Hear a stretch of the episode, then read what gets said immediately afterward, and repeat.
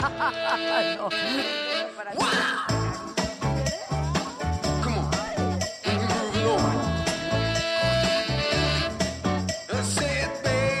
Pero estos dos que viven contigo.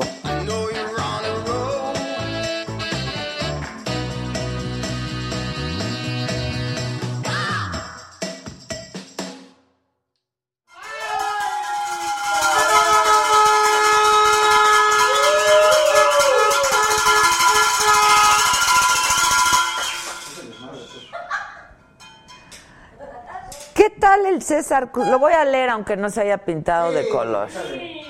Dice, Remix Electrocumbia, lo más naco que he escuchado en 10 segundos, pero escribe, pero ¿quieren saber cómo escribe he escuchado? Exacto. No, mi César. No, pues hasta la NASA. Hasta la NASA. No manchen. Este.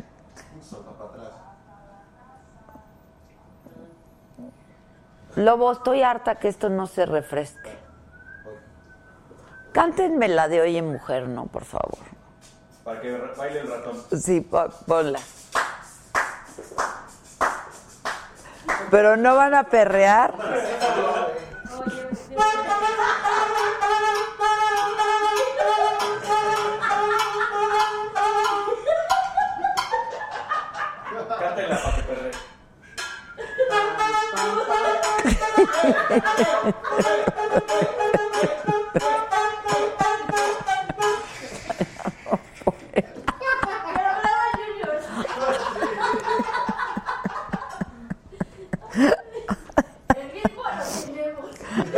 Están muy cagados, de verdad. Están muy...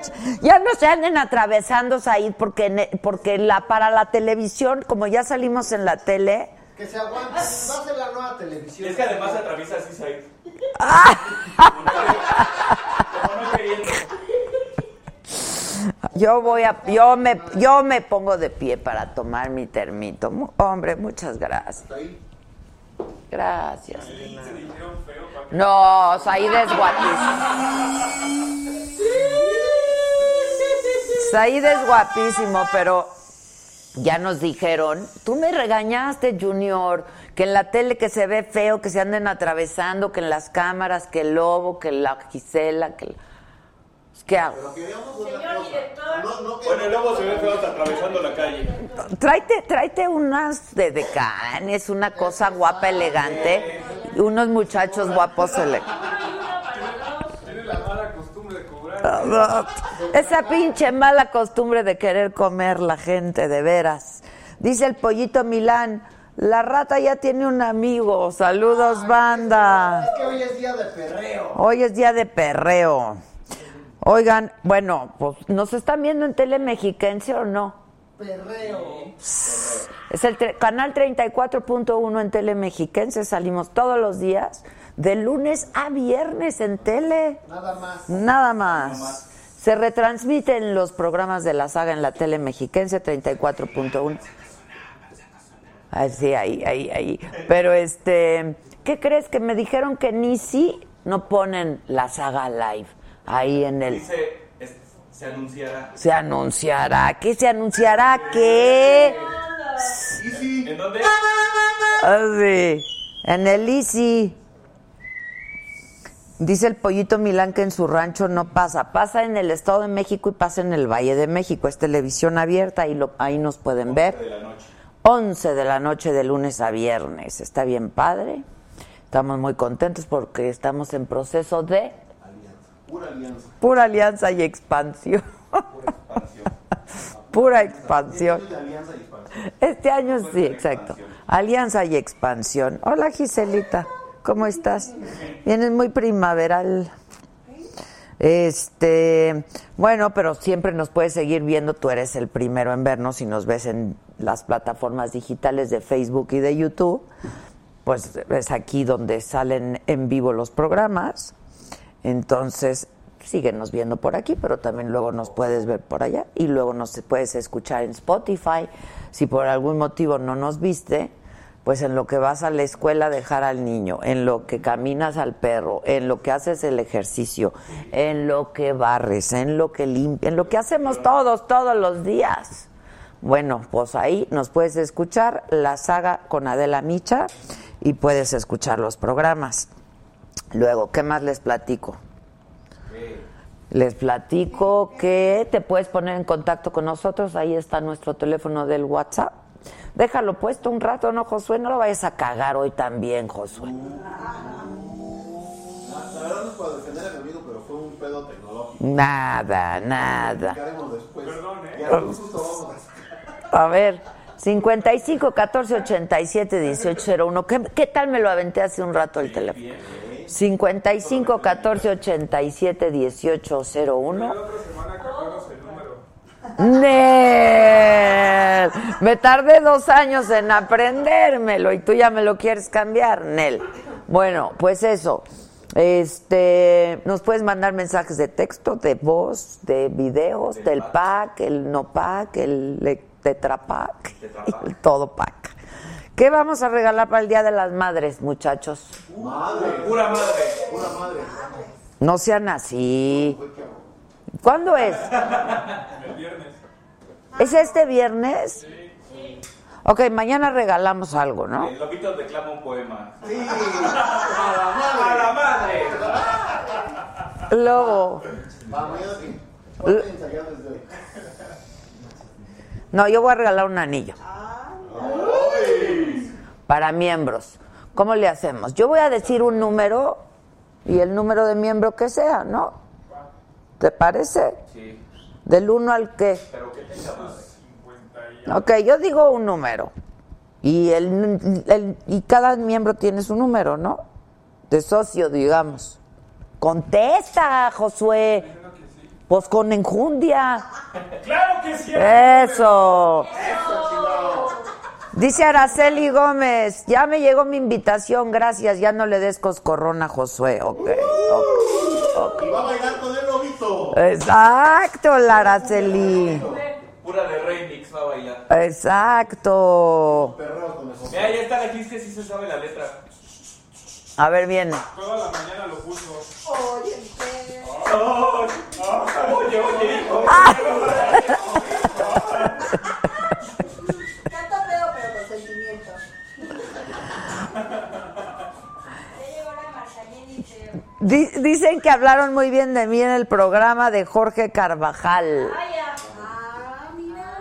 Alguien que habla bien de uno. ¿Sido de él? ¿Eh? YouTube. YouTube. YouTube. Martín Corona se pintó de azul para el café y el internet. Martín Corona se pintó, se pintó. Oigan, bueno, se pueden pintar de colores, ya saben, para el café, para la chela, para lo que les, les- para, lo- para el regalo de las madres de estos que tienen la pinche costumbre de. Yo no tengo. Yo sí. No, sabemos, lo sabemos. Yo no tengo tampoco. Está de más tu explicación. Pero me pueden regalar también. Espérate, Ah, porque eres madre, ¿va? ¿Regalamos? no. Yo mañana voy a decir, vamos a hacer un ejercicio, ¿ok? Vamos a hacer un ejercicio de imaginación.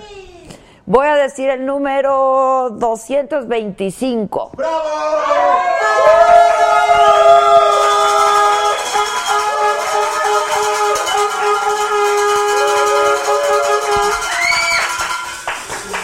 ¿A quién le tocaría? A Gisela.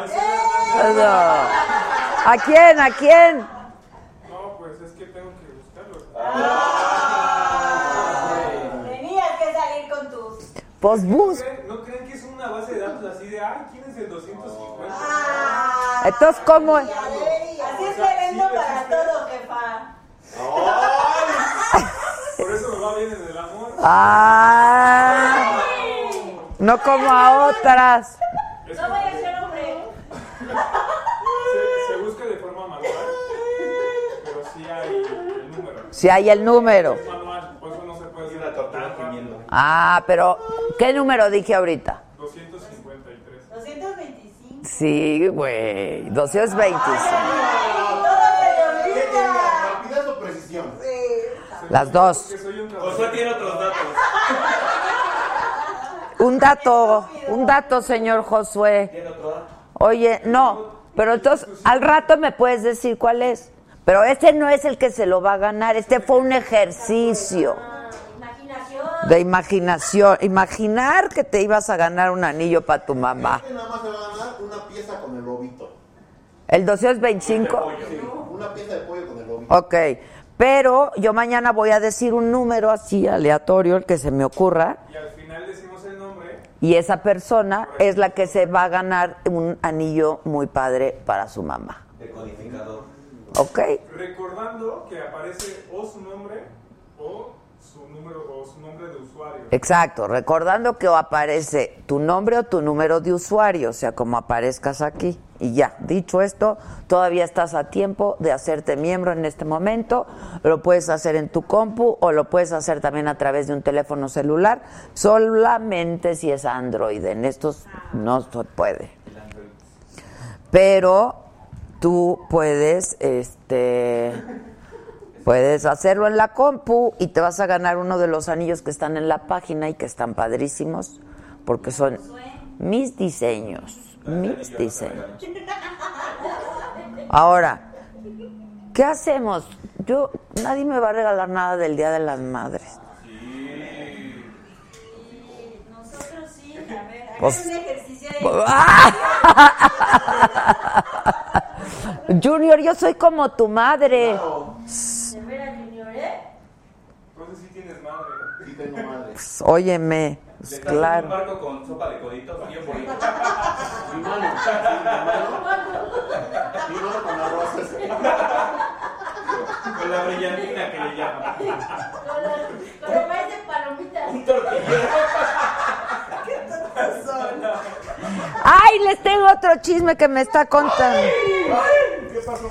Dice, dicen, usaron la declaración de Giovanni, el novio de Ninel Conde, en Sale el Sol para dar la noticia y taparon el logo de la saga.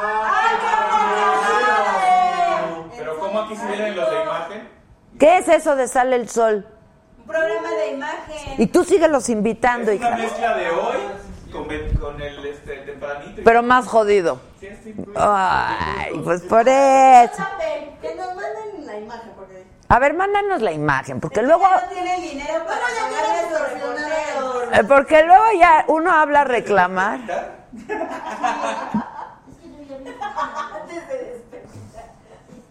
Ay, mira qué bonito, dice Marcela Flores. Milena tiene dos añitos y es tu fan. Es mi nieta. ¿Podría saludarla hasta acá, la tierra en donde nos estamos rostizando, o sea, Tabasco? Saludos, Milena. Saluden a Milena todos. Bueno,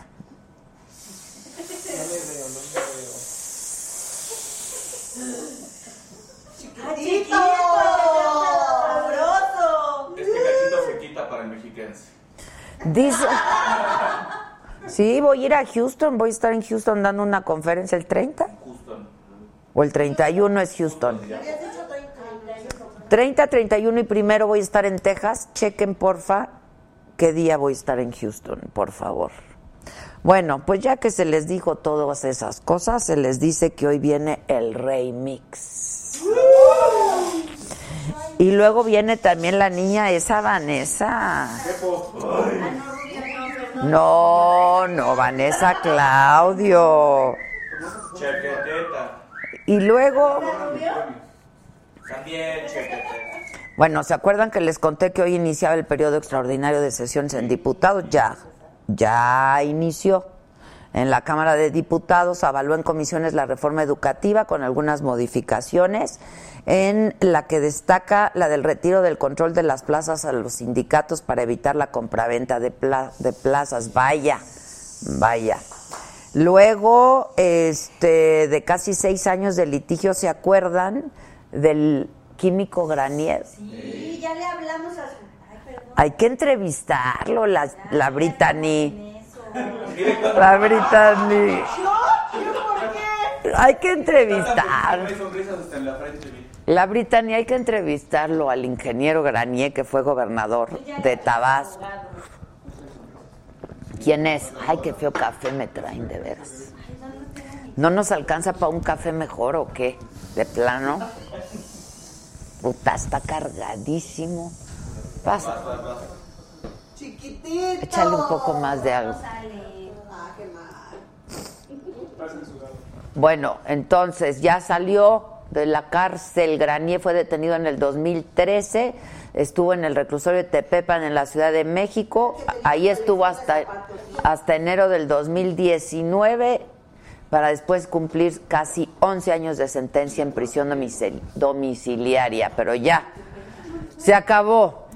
Ahora, ¿supieron lo que pasó en Morelos, en Cuernavaca? Estuvo cañón, ¿eh? Vean nomás, miren. Horrible, es el segundo que pasa. Pero está, es, rarísimo, ¿no? O sea, no se sabe si fue un atentado contra periodistas, qué fue lo que pasó. Resulta que fue una balacera en una manifestación de comerciantes en el centro de Cuernavaca, Morelos. Hay dos muertos ya. Se trata de Jesús García. Jesús García es un empresario, dirigente de la CTM de la región y Roberto Castrejón Jr., líder de los comerciantes. Pero yo entiendo que ya habían matado antes al hijo de Jesús García. O sea, Dos años antes lo vieron. dos años antes mataron al hijo de Jesús García. Así, creo que estaba en su moto o en su bici o algo así, fueron y a por él lo mataron. Y ahora matan al padre y a Roberto Castrejón Jr. Eh, fue detenido el agresor. Hace unos momentos la Fiscalía de Morelos informó que tiene antecedentes penales, pero sí descartan que haya sido un ataque directo contra periodistas o comerciantes, porque pues, estaban reunidos los, los comerciantes y periodistas cubriendo la nota. El titular de la Sedena dio un reporte sobre el huachicoleo en el estado de Hidalgo y dijo que son siete bandas las que están operando ahí en esa región. Detalló que se han localizado 886 tomas clandestinas, se recuperaron 745 mil litros de hidrocarburo. Y bueno, hablando del estado de Hidalgo, esta mañana el gobernador Omar Fallada inauguró junto al presidente López Obrador el Centro de Comando, Control, Cómputo, Comunicaciones e Inteligencia, o sea, el C5. Estuvo el presidente por ahí. El Isaquito regresó bien quemado. Pero con la sociedad, porque. ¿Fue a cubrir la nota? Ay, no, hombre, tenemos corresponsales, reporteros de Tocho, tenemos, ¿cómo hemos crecido, muchachos? Luego, el Real Madrid otorgó la concesión para la remodelación del Estadio Santiago Bernabéu a la empresa española Fomento de Construcciones y Contratos FCC, que es controlada por el empresario mexicano, ¿quién? Carlos Slim. El club merengue dijo que entregó la obra a esta constructora porque es económica y con el mejor plazo de ejecución. Son como 500 millones de euros más o menos. Y con el gol en tiempo de compensación, el Tottenham logró la hazaña ante el Ajax. Calificó a la final de la Champions League. Hoy puro guapo va a estar en nuestro programa. Gracias, gracias. Pero aquí trabajamos. ¿Cómo le haces? ¿Cómo? ¿Qué? ¿Qué es eso? ¿Nunca ha oído los gemidos de una tortuga? ¿Cómo son?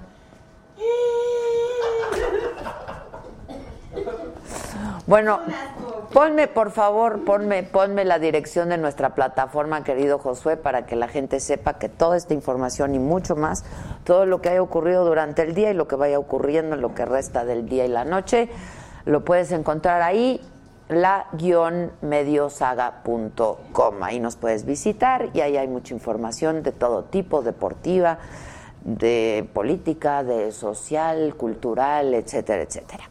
Y digo que hoy hay puro guapo porque el secretario de Movilidad de la Ciudad de México está re guapo. No te, no te, no te sonrojes, Andrés. Andrés Layo. Hola.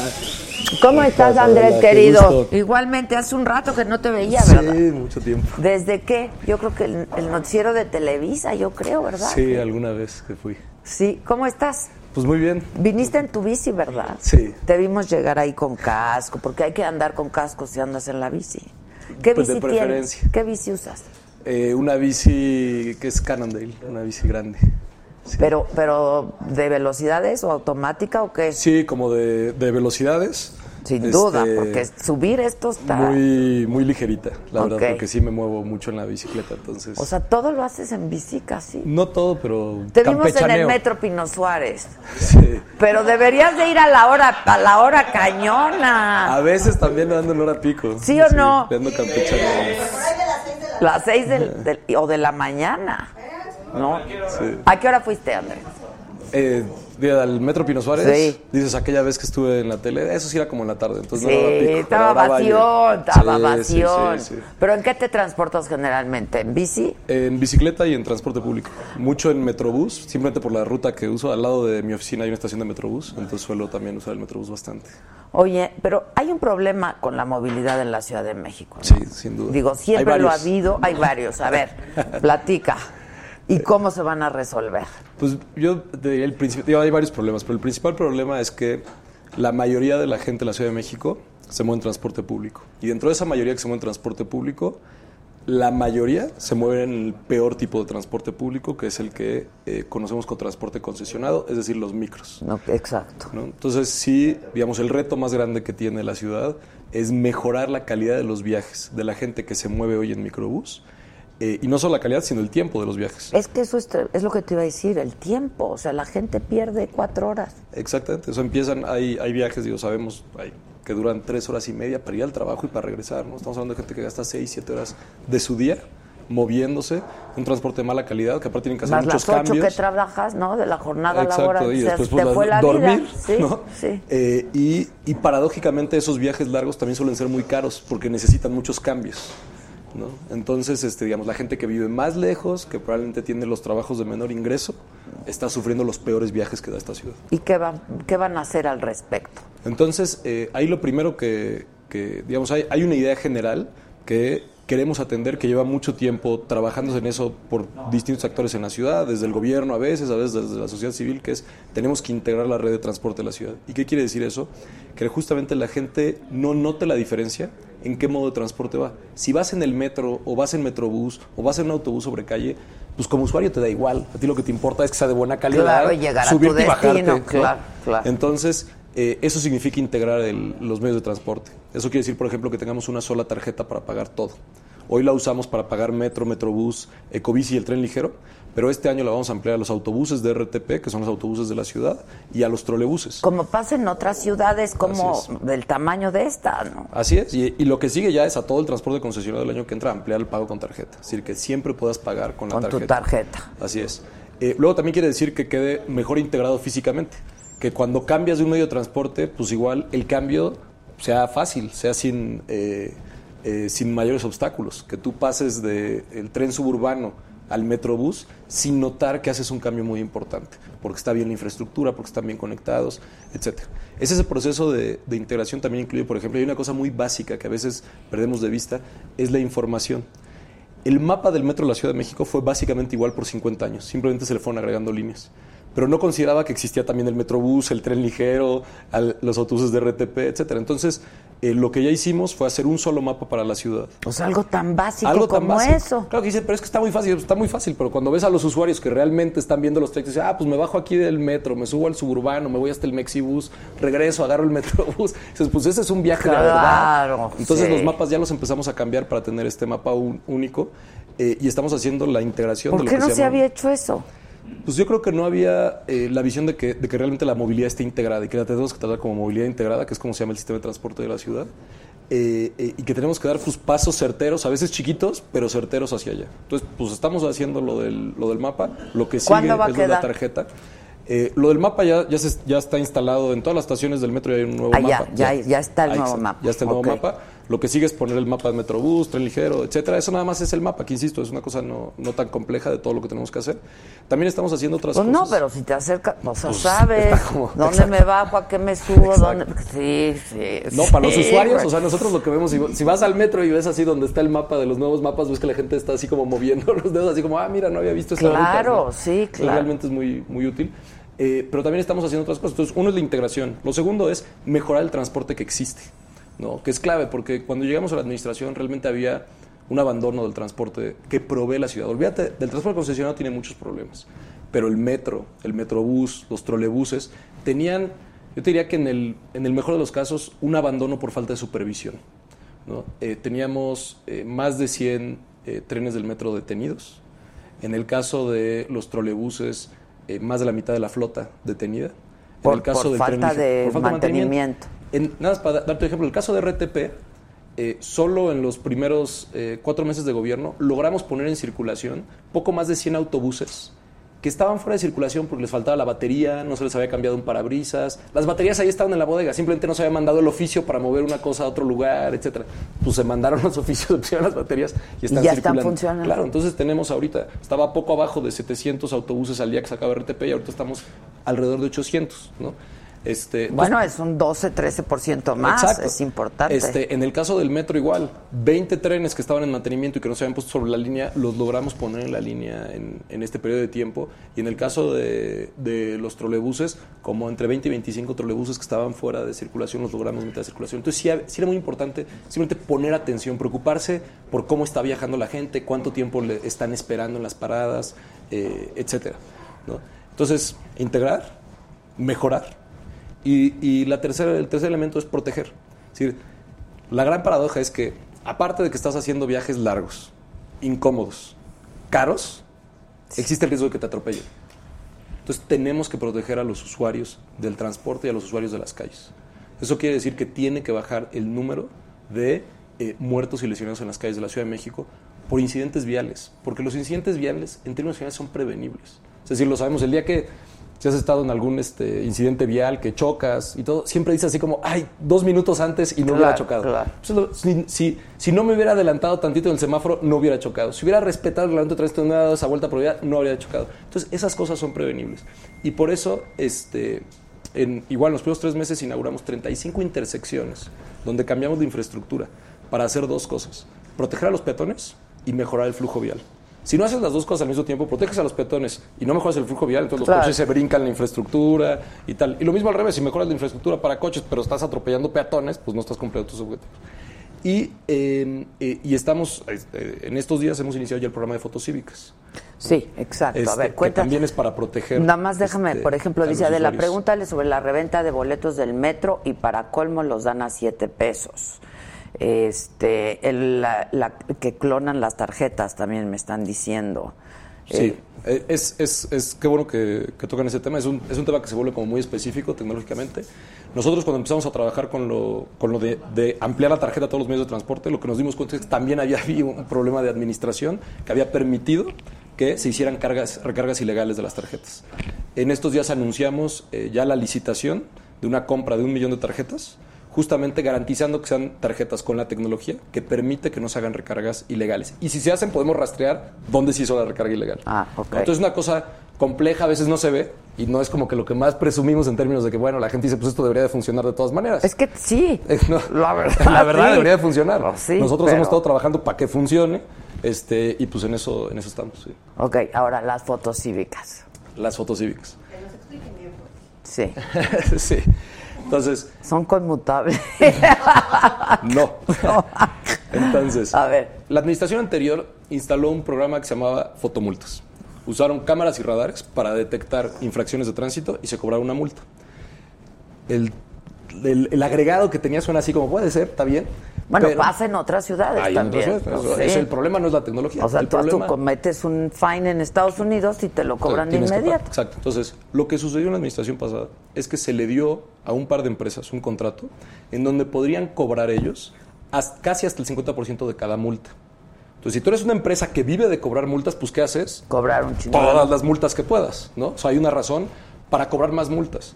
Cuando el objetivo principal de un programa de sanciones debe ser cambiar el comportamiento de las personas. Es decir, el objetivo es que reduzcamos el número de incidentes viales y por tanto reduzcamos el número de muertos y lesionados.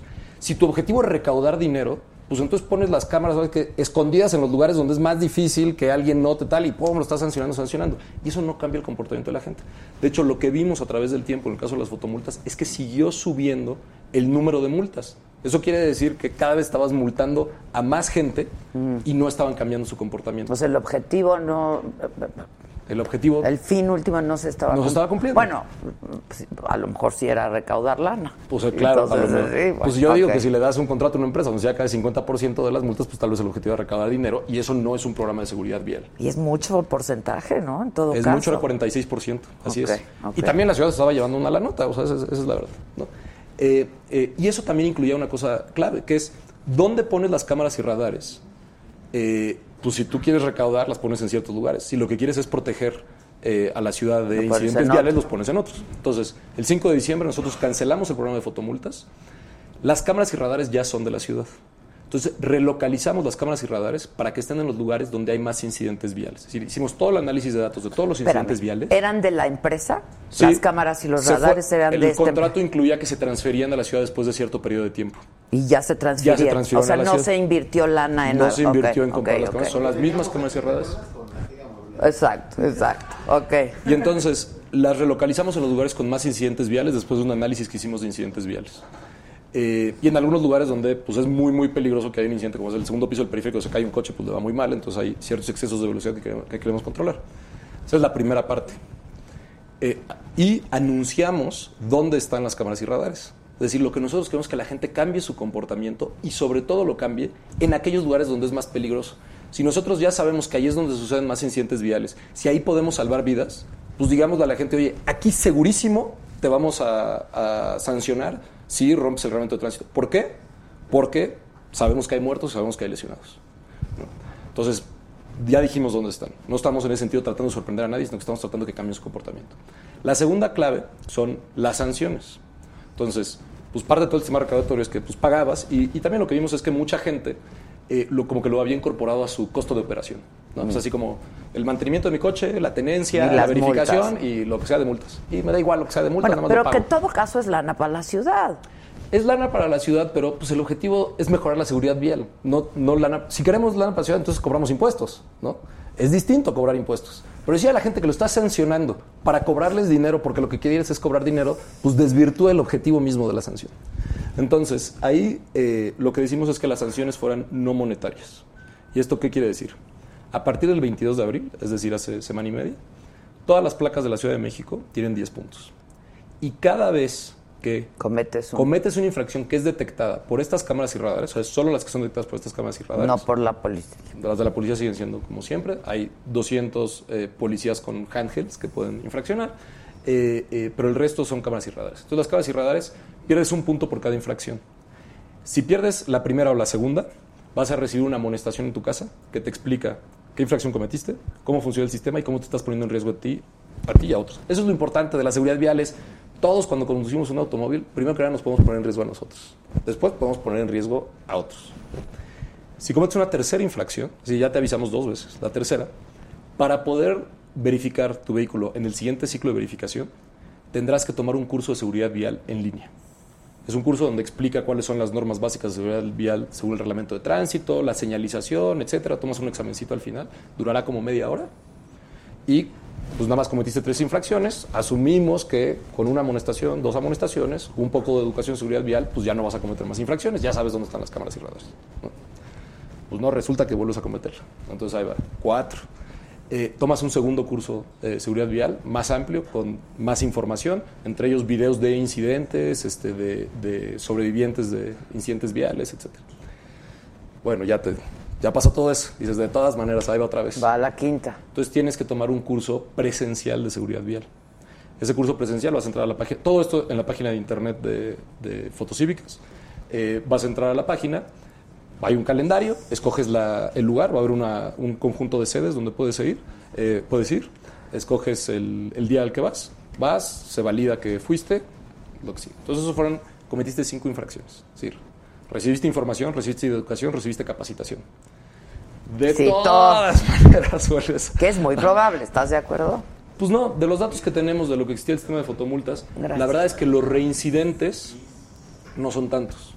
¿no? Es, hay gente que comete una, dos, tres infracciones, pero los que cometen muchísimas infracciones son muy pocos. Y esos nos preocupan porque evidentemente son los conductores más peligrosos. ¿no? Alguien que pasa y pasa y pasa y le da igual. Entonces ahí sí, ya la sanción se convierte en, por cada punto que pierdas, dos horas de trabajo en favor de la comunidad. Y eso quiere decir que tendrás que recoger basura, eh, barrer, pintar, eh, levantar chicles con una espatulita, este, ayudar a, a ordenar a la gente en el metrobús, en las estaciones de metrobús con grandes aglomeraciones o en el tren ligero. ¿no? Más o menos esas son las actividades. Igual va a haber un calendario donde tú escoges dónde haces tu actividad, se, lo valida un juez cívico y adelante. Ok, e- esto entró ya el día 22. A partir del día 22. A partir sí. del va- 22, que, que han pasado tres semanas, dos semanas. Dos semanas, Dos sí, semanas. sí. ¿Y cómo va el asunto? Entonces, eh, esto toma un poco de tiempo porque la infracción propiamente lo pone la- un policía. Ajá, es decir, la, no, la máquina no pone la infracción. ¿no? Entonces, la máquina toma las fotos, bajamos toda la información, la policía valida las infracciones, las firma y se envían a casa. Ese proceso nos, nos dura entre tres y cuatro semanas. Ok. Entonces, vas a recibir la boleta. Vas a tener la opción una vez que entres, puedes consultar este, en la página de internet. ¿Cómo voy? Tu placa, entonces, ¿cómo vas? Entre antes, este, hagas tu curso en línea, pues mejor, no lo dejas hasta el final de cuando ya vas a verificar, etcétera. Eh, pero también te vas a dar la opción de que recibas la notificación por correo electrónico o por SMS. De tal manera que lo antes posible lo haga. ¿Por qué queremos que sea lo antes posible? Pues porque queremos que cambies tu comportamiento lo antes posible. No queremos que te esperes hasta que vas a verificar. O sea, está como de muy buena fe el asunto. está más y que, optimista, digamos. más que de buena fe, está. Si estamos diciendo a la gente, hay un riesgo, hemos localizado esos lugares de riesgo. En esos lugares de riesgo estamos seguros que cambies tu comportamiento. Y si hay alguna duda de que no has cambiado tu comportamiento por falta de información, educación o capacitación, vas a tener la posibilidad de hacerlo. Si no, entonces si vienen sanciones. Dos horas de trabajo en favor de la comunidad, a, la- a mucha gente Le- le- le- le preocupa más que la multa, dinero. que y no solo eso, es conforme vas reincidiendo, pues se va haciendo más grave la sanción. ¿Y por qué Entonces no a la primera? ¿Por qué no? Porque O a la segunda. Reconocemos que muchas veces que la gente no tiene información sobre cómo funciona el sistema, cómo, cómo funciona el reglamento de tránsito, etcétera. Entonces, la primera vez que esta ciudad está construyendo la capacidad de educar y capacitar a conductores sobre las reglas de tránsito. Esto no, se- no- simplemente no se había construido esa capacidad. Entonces, estamos haciéndolo a partir de los conductores que más nos preocupan. ¿Cuáles son los que más nos preocupan? Los, que, cometen infracciones. Claro. Ahora, si te dan licencia sin hacer examen, Sí. ¿Sí qué? O sea, reconozco. la verdad, o sea, Justa es, es, problema. No se construyó la capacidad. Es decir, el riesgo principal. ¿Por qué se quitó el, el examen? Porque hay un montón de corrupción. yo me acuerdo, yo me acuerdo cuando, cuando yo saqué el permiso todavía en los noventas, el permiso de conducir, eh, y había eh, eh, sacar tu permiso con fila y sin fila. ¿no? Y había como esas dos opciones. E incluso como que el examen era pues, eran tres preguntas que Y ya, claro, o sea, sí. no- entonces se quitó porque había mucha corrupción. Y era un obstáculo muy pequeño y generaba mucha corrupción. Entonces sí existe la preocupación de si no tienes la capacidad instalada para realmente poder educar y capacitar a la gente, y lo que provocas es más corrupción, pues lo único que hace es que la gente odia absolutamente la idea de la licencia y traten de hacer trampa para sacar la licencia. Entonces estaríamos en un peor escenario. en entonces lo que- obviaron, ¿no? entonces lo obviaron. Entonces nosotros lo que decimos es, lo que tenemos que demostrar es que esta ciudad puede construir la capacidad para informar, educar y capacitar. Eso es lo importante. Ya después vemos cómo eso se va expandiendo, pero ahorita estamos concentrados en el programa de fotocívicas que tiene que ver con identificar a los conductores que hoy se ponen más en riesgo a sí mismos y ponen más en riesgo al resto de la población. Ok, ¿cuándo crees que puedas tener ya una, una, una idea de cómo, cuáles son, cuáles están siendo los resultados de, Pues, del programa? El programa, digamos, tiene que ver con la ejecución de las sanciones. Y vamos a saber cuántas sanciones fueron ejecutadas una vez que terminemos los primeros dos ciclos de eh, verificación. Verificación. Porque es el obstáculo final que tienen los automovilistas. ¿no? Entonces, al menos tenemos eso. Estamos al mismo tiempo haciendo y es... ¿Cómo vas a evitar que verdaderamente no haya corrupción en los centros de verificación que pues, se salten la norma? La verdad es que cada vez es más difícil que haya corrupción en los centros de verificación, porque al nosotros meternos ahí, cada vez hay más sistemas interconectados. ¿no? Ya no solo es que las computadoras de que haces la verificación tienen que ver que ese coche hizo la verificación para que salga el engomado, sino que también tiene que ver con la de Secretaría de Seguridad Ciudadana, que es quien emite la multa, también tiene que ver con la de finanzas, también tiene que ver con la de CEMOVI, que tiene el registro vehicular. Entonces ya se vuelven cada vez más candados y más pasos que lo hacen eh, más difícil. Ya. ¿no? Entonces, es importante. La otra cosa es, es, lo tenemos que evaluar. Evidentemente es, pues vamos a saber si funciona y cómo funciona. Entonces, una cosa que nunca se hizo en la administración anterior fue publicar los datos de incidentes viales. Es decir, no sabíamos cuántos incidentes viales hubo ni dónde. Nosotros lo que hicimos fue publicar estos datos, presentamos un primer reporte trimestral en, el- en enero y hace unos días presentamos el segundo reporte trimestral. Vamos a ir presentando reportes trimestrales y ahí iremos viendo el funcionamiento de, esta no es la única medida de seguridad vial, estamos haciendo otras, pero pues veremos el impacto más general. Ok, ahora, este, las licencias, ya que estamos hablando de las licencias, antes había licencias permanentes, Sí. ya no. Ya no. ¿Las van a regresar? No. ¿Por qué? Porque lo que, lo que nosotros vimos, igual... Son preguntas del Sí, auditorio. no, yo, yo lo entiendo perfecto.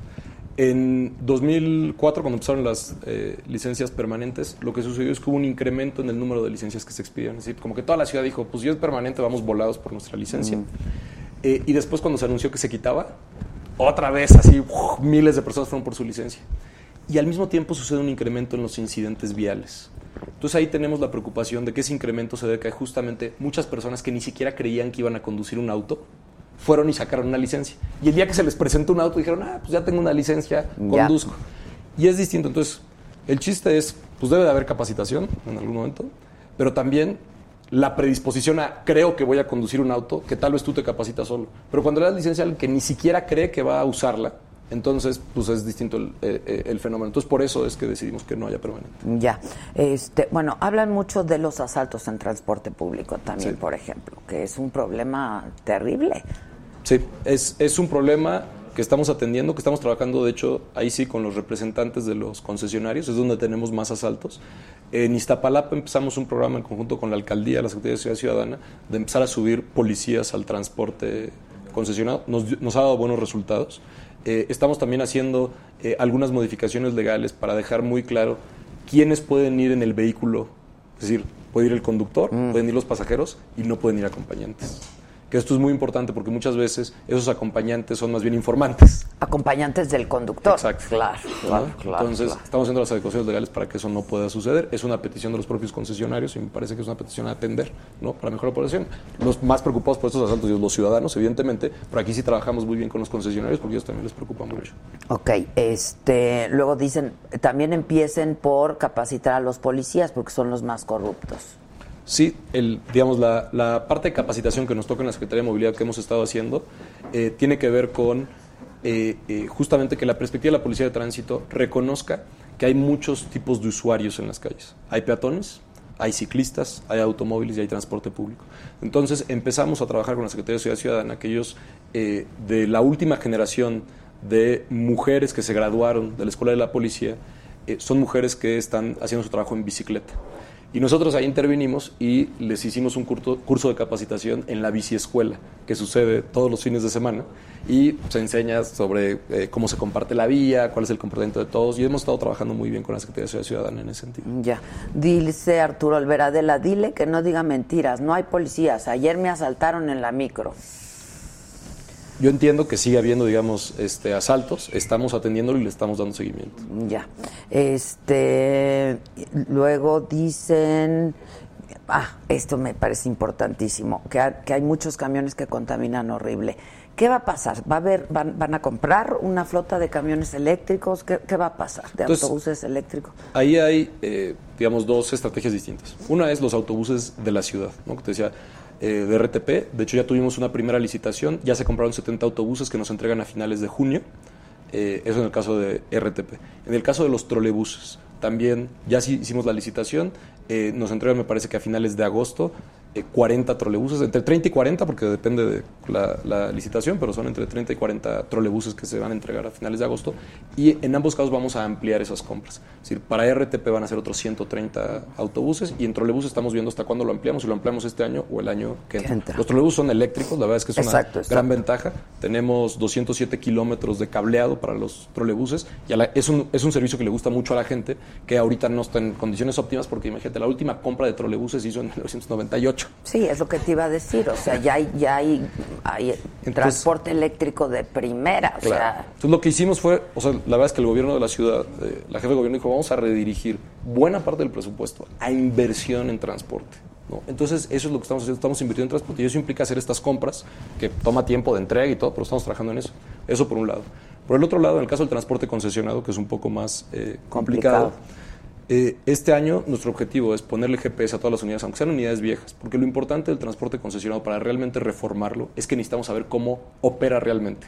Si nada más decimos, vamos a sustituir unidades, pues en realidad es una cosa cara que, que, digo, lo ha visto cualquiera en la calle, que se sustituyen las unidades, siguen operando igual y dos años después lo que le decimos autobuses ahorita, le Ya decimos es- micros en dos años, Exacto, ¿no? exacto. aunque sean de 12 metros, etcétera. Y eso tiene que ver con cómo opera el sistema de transporte concesionado, en donde los conductores están obligados a competir entre ellos, porque viven del pasaje de, de cada pasajero. ¿no? Entonces, reorganizar el transporte implica reorganizar los recorridos, pero también reorganizar el modelo de negocios. Es cómo funciona, qué haces dinero siendo transportista. Ahí la pista nos la da Metrobús, porque el Metrobús, aunque es una, digamos, una empresa de la ciudad, pero es una empresa que lo que hace es regular la operación de empresas privadas. Si el corredor de Metrobús, los autobuses son propiamente de una empresa privada. Privada. Exacto. Esas empresas están constituidas por ex micro, ex concesionarios de micros, que la ciudad les dijo, vuélvanse una empresa, vuélvanse accionistas de esa empresa y contraten a los choferes, les dan derechos, etcétera. Y Metrobús les paga a estas empresas privadas por kilómetro recorrido. Entonces no me importa cuántos pasajeros traes, el chiste es que cubras la ruta. Si haces eso, te pagamos. Entonces no compiten entre ellos, porque no es cuánto pasaje subiste. El Claro, chofer no vive claro, del pasaje. no, sino de cuánto recorriste. De, cuánto recorriste. Ya. Eso lo hizo, justamente eso lo diseñó este, la jefa de gobierno cuando era secretaria de Medio Ambiente en 2005-2006, fue el de Insurgentes. Entonces, es una muy buena experiencia que tiene este gobierno, con la cual nos da pauta para seguir adelante. Mira, dice que no existan los microbuses, puros camiones que tengan paradas autorizadas como en Estados Unidos. Sí se puede, nada más que no se no quieren por pura corrupción.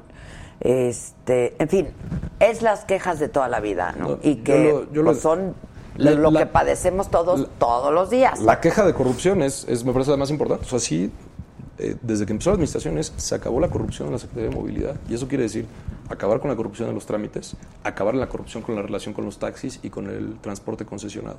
Entonces, esto toma tiempo porque es un sistema muy complicado. ¿no? Entonces, si fuera de la noche a la mañana, pues... Y es rancio, Llevo, o sea, llevo mucho lleva- tiempo dedicado a esto y diría, pues de una vez ya en un día. Pero la verdad, hay muchos actores involucrados, es complicado, pero estamos trabajando en cambiarlo. Ok, ahora, a propósito de los taxis, ¿qué va a pasar con las mujeres en los taxis, por ejemplo?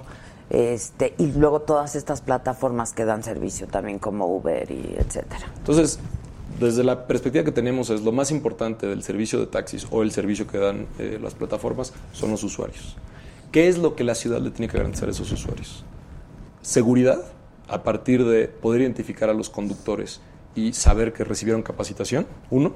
Y dos, seguridad a partir de las condiciones físico-mecánicas de, los De la unidad. de la unidad. Sí, Ese es el, sí. el mínimo. Hay más cosas, es también más complicado, pero es el mínimo. Entonces, ¿qué es lo que hicimos? En la Semovia existía y siempre ha existido y existe en todas las ciudades donde hay taxis este proceso de revista, donde una vez al año, según esto, se revisa la unidad, etc.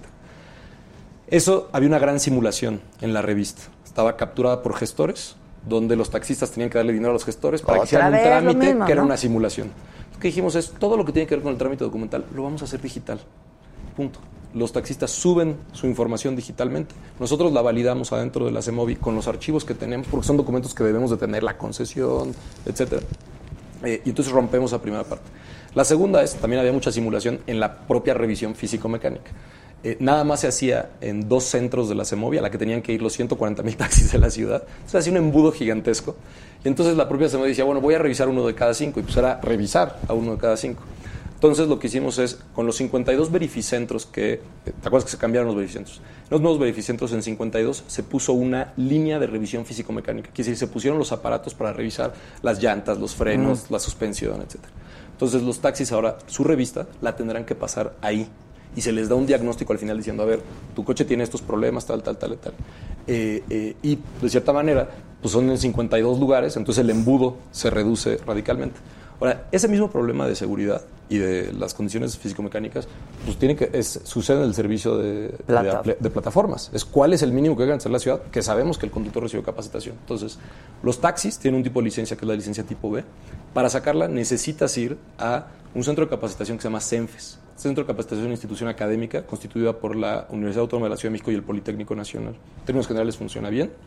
Eh, van los, los taxistas ahí, se les hacen eh, capacitación teórica, práctica y pruebas y se les hace una prueba de salud.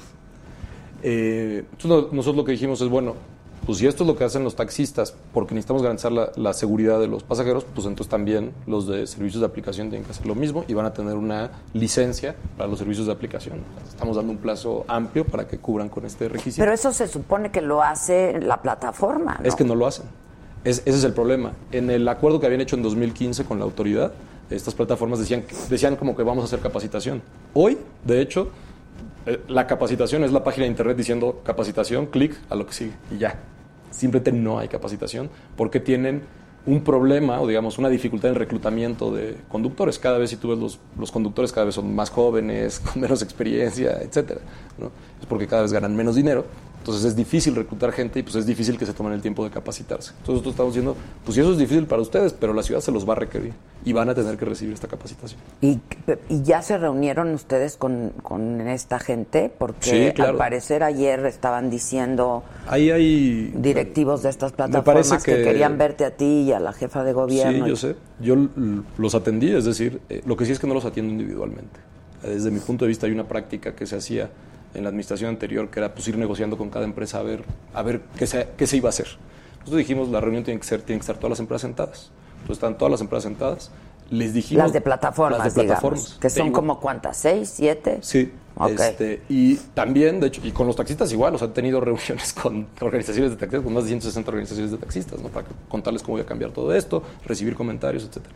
En el caso de las plataformas, tuvimos la reunión, les planteamos lo que queríamos hacer y les dijimos, no vamos a hacer nada que sea absolutamente descabellado. Entonces, si, dicen esto ya va a dejar de funcionar, no. Entonces, cualquier comentario, háganoslo saber y nosotros hacemos esas modificaciones. Esperamos comentarios, nos hicieron algunos comentarios pequeños, los consideramos, y después eh, los llevamos a visitar CENFES para que conocieran cómo era la capacitación. De hecho, en términos generales tuvieron una buena impresión de CENFES, nos dijeron que lo veían bien, cómo era el proceso. Es, la verdad es que vale la pena que como conocer la institución porque funciona muy bien.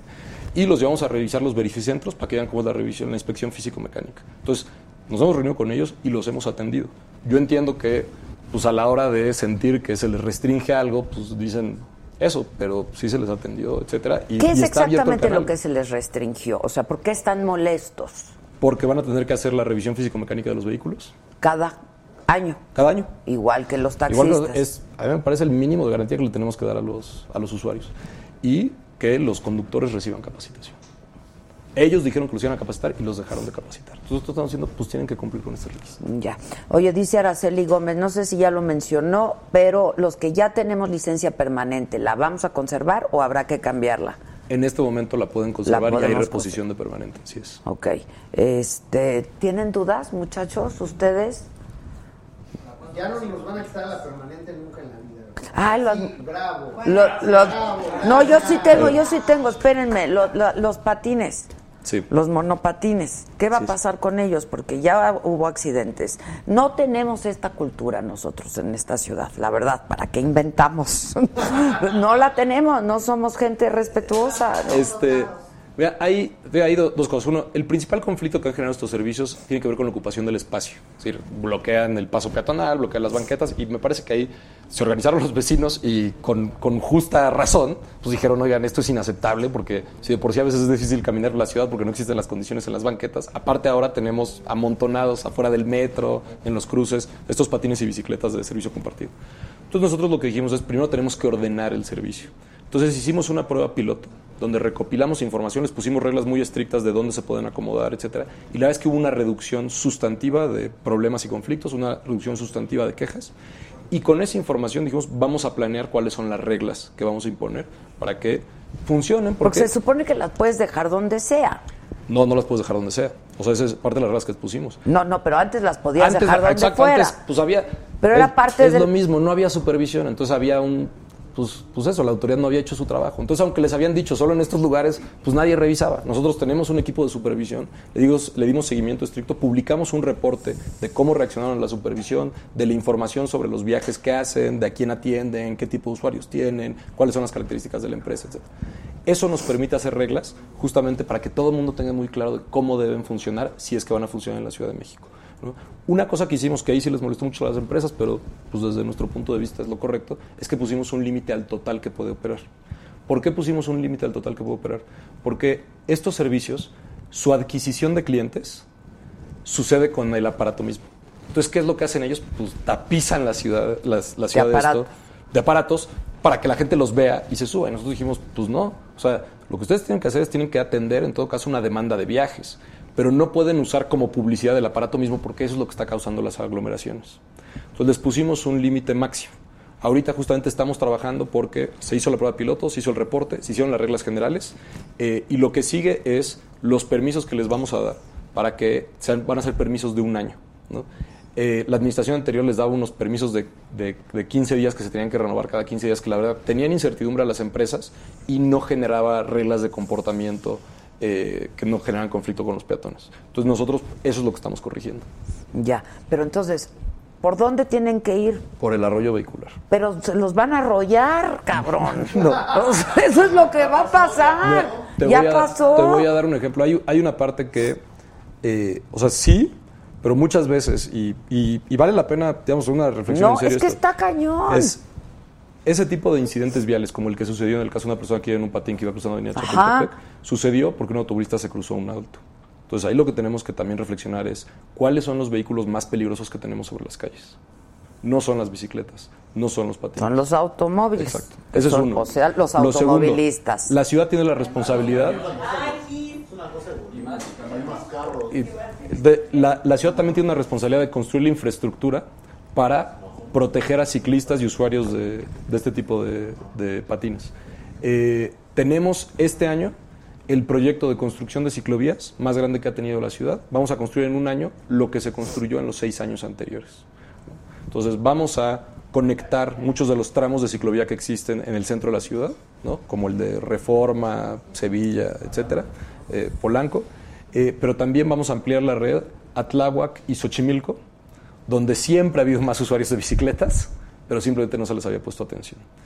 Y la idea es que toda esta red de ciclovías está conectada también al transporte eh, masivo, es decir, al metro. Entonces estamos construyendo biciestacionamientos para que la gente pueda llegar en Tláhuac, Y a la deja estación de su Tláhuac, deja bici, su bici, ya se se va a su trabajo. De no lo. Bueno, eso es lo que pasa hoy, a veces.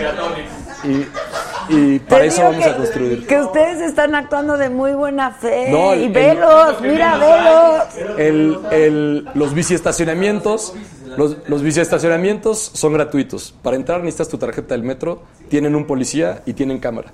Tenemos ya biciestacionamientos que funcionan y que no se roban bicicletas. Entonces, por eso estamos ampliando la capacidad de biciestacionamientos de la ciudad. Ahí no se las roban. En los biciestacionamientos no se las roban. Son techados, tapados. Y los, y los patines sí se los han robado, ¿no? También. Pues eso, eso es un seguimiento No que le dan las las empresas. empresas, Tienen sí, GPS pero- todos los patines, entonces también sí les dan seguimiento y tienen unidad donde están. Ahora, Casco obligatorio, casco obligatorio para... para las moto... No. Eh, el, el casco. Debería, ¿eh? Digamos, Pero por, no. un- por una razón, yo, yo siempre uso casco cuando ando en bicicleta, o casi siempre, por una razón de prudencia. Es decir, yo creo que es buena idea usar casco. Pero no es una obligación. La mayoría de los incidentes viales eh, eh, que involucran un, un ciclista, el casco no es el que hace la diferencia, a diferencia de las motocicletas. Simplemente por razones de velocidad y de peso, en una motocicleta sí hace la diferencia. ¿Y la moto? La, ¿El patín? ¿A cuánto Es- va? es lo mismo. Como a Les pusimos- 20, ¿no? Les pusimos un límite de velocidad, es decir, como son motores eléctricos, eh, estamos obligando a que el motor tenga un límite de velocidad en 25 kilómetros por hora. No, simplemente que el motor no dé más. ¿no? Pues es rápido, ¿eh? Pues es más o menos a lo que va una Va bicicleta. bi- la que va la bici. Exacto. Estoy preocupada por las patinetas. Yo ¿Cómo que pasa en otras ciudades? es- Sí se van por la banqueta, Mira, yo sí he visto. En unas ciudades hay, digamos, hay de todo. En, eh, es una cosa, y, y decías, es que no tenemos esa cultura. Bueno, la verdad es que está cambiando la movilidad. Estos aparatos no existían este, hasta hace año y medio en ningún lugar del No. mundo. ¿No? Entonces, en todos lados... En ningún lugar del mundo. En ningún lugar del mundo. Esto, Sí, es, esto son es relativamente tan nuevo nuevos, en sí. California como es nuevo aquí, como es nuevo... Entonces, eh, son las ciudades, hemos ido encontrando la forma de reconocer que si le dan una opción de transporte a la gente y que tal vez, así como, como estábamos diciendo, ¿no? En Tláhuac, de tu casa al metro, pues te lo echas en bicicleta, guardas ahí la, la bicicleta en el biciestacionamiento y ya te subes al metro. Lo que sabemos de los servicios de bicicleta compartida o de patines es que pasa lo mismo en el centro de la ciudad. El lugar donde tenemos más estaciones de cobici es eh, en Buenavista. Llegan del Estado de México en el tren suburbano, se suben a la bicicleta y mejor ese viaje. Entonces, si estas bicicletas compartidas, estos patines, dan una opción de movilidad que le sirve a la gente, pues qué idea. Adelante, pues sí. Lo que nosotros tenemos que hacer, y ese es nuestro compromiso, es poner las reglas para que sea de forma ordenada, segura, etcétera. ¿Tú andas en bici, no lobo? ¿En bici o en moto? En bici. Y el único casco que ocupa es el de la caguama. Ah, sí, uso casco. Sí, pues casco, pero por ejemplo aquí en, hablando de reforma, o sea, desde que metieron el Metrobús. Ah, qué, qué buen ejemplo. En el proyecto de ciclovías que ya eh, presentamos, justo presentamos que vamos a hacer la conexión de la ciclovía de reforma a un sendero ciclista y peatonal sobre el camellón. Solo para eh, el lobo. este, con, una, con un cruce peatonal en circuito interior, que es la parte más complicada, para que ya puedas hacer ahí el cruce y ya te vas por el camellón. dice, se, se nota que viaja en auto. No, no, vino en su bici. Lo mandamos checar como a tres cuadras porque luego vienen y se cambian, ¿no? Este, ese- pero no, lo mandamos checar y sí vino en su bici, ¿eh? Que bajan de la camioneta. Este, lo que sí te vamos a hacer un challenge de que te subas al transporte público, pero en horas pico, ¿eh? La Sí neta, me- porque Sí me subo en horas Para la pico. foto. Sí, que se lleve el famoso arriba. No, la, la verdad es que siempre he sido usuario, o sea, como que no, digamos que para mí no es un reto, o sea, llevo mucho tiempo siendo usuario de transporte público y pero bicicleta. entonces conoces de todos Sí. los problemas. O sea, me- micros, todo, o sea, como que es, es, digo, es una pasión que he tenido la movilidad. Llevo mucho tiempo metido en cosas de movilidad, no, no es algo nuevo. Entonces, siempre lo he usado así. No, no- nunca me he sentido muy cómodo en el coche, me desespero, soy impaciente. Y la verdad, la bicicleta es lo que más flexibilidad da. Tampoco uso los elevadores, suelo subir por las escaleras porque también soy un poco impaciente. No, y aparte es un espacio muy invasivo el del elevador, pero la, la bici, pues no tampoco tenemos como un circuito muy apropiado para moverte mucho en bici. Pues ca- cada vez más. O sea, lo que sí hemos visto en la ciudad, eh, y, y, digamos, uno tiene que ver con la construcción de infraestructura, pero también cada vez hay un mayor reconocimiento, porque hay más ciclistas en las calles, de que es un medio de transporte como otros. Mira, dice- Entonces- dicen, esta ciudad es un desmadre, nadie respeta nada.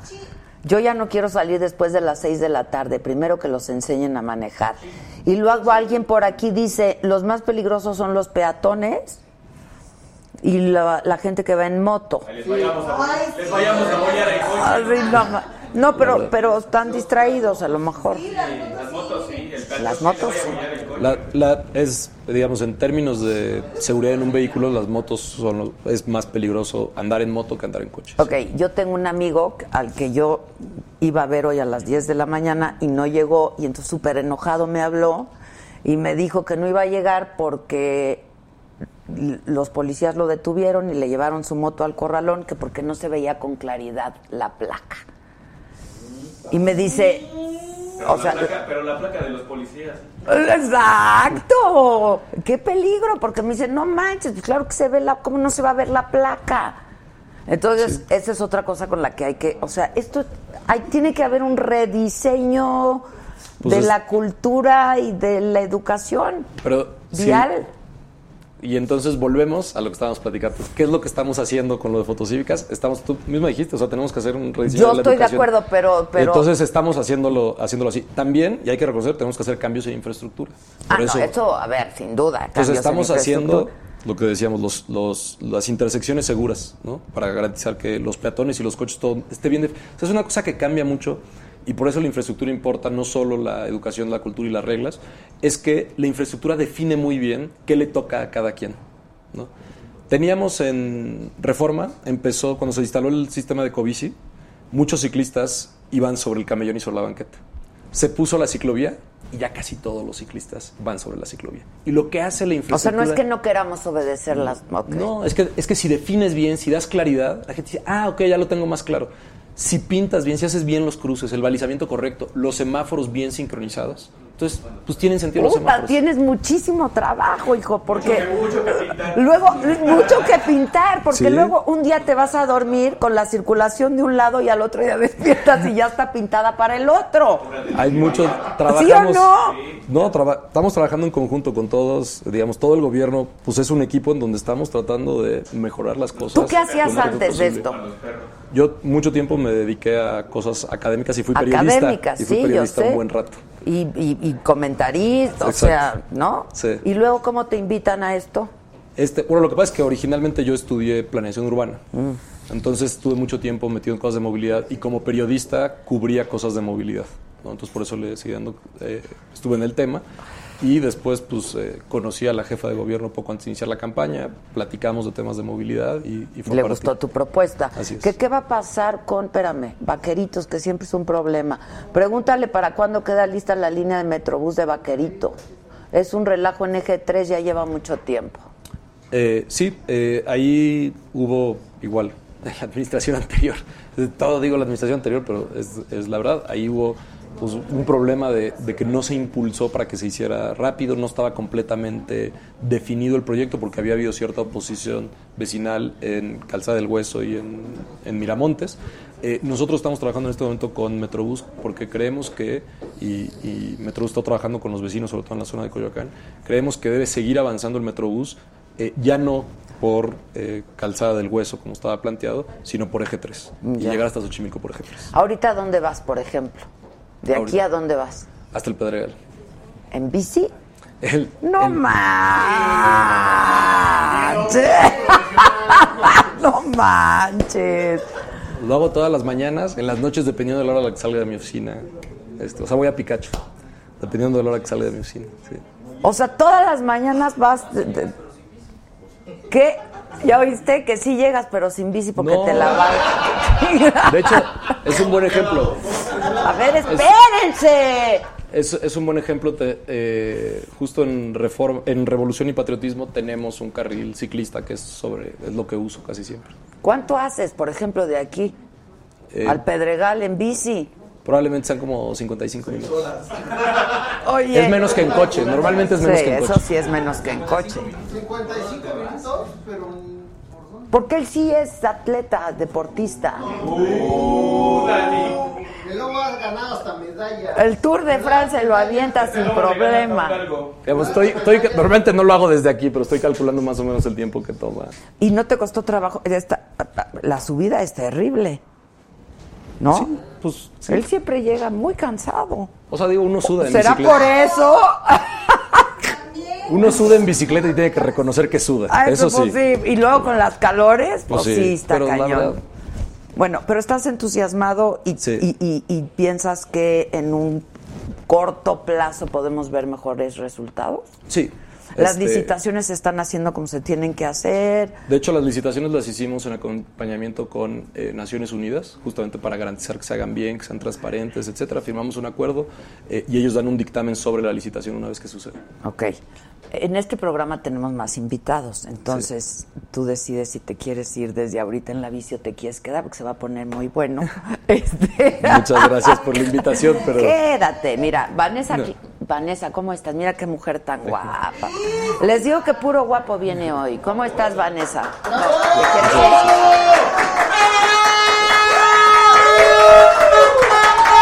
Hola, Vanessa.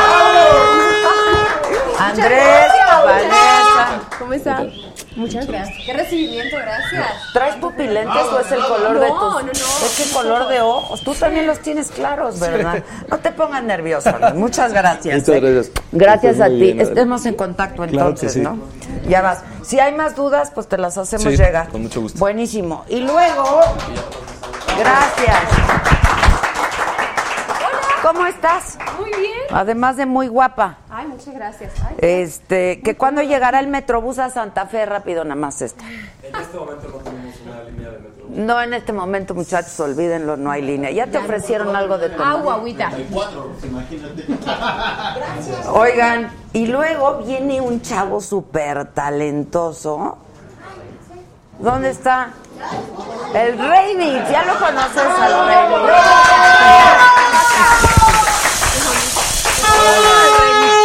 ¿Cómo estás? Muy bien, ¿y tú? Muy bien, muchas gracias. Hola. Ver, Oye, yo soy súper fan, ¿eh? ¿Sí? Súper fan. Qué bueno, qué bueno. Ahorita ya estábamos En todas las fiestas baila.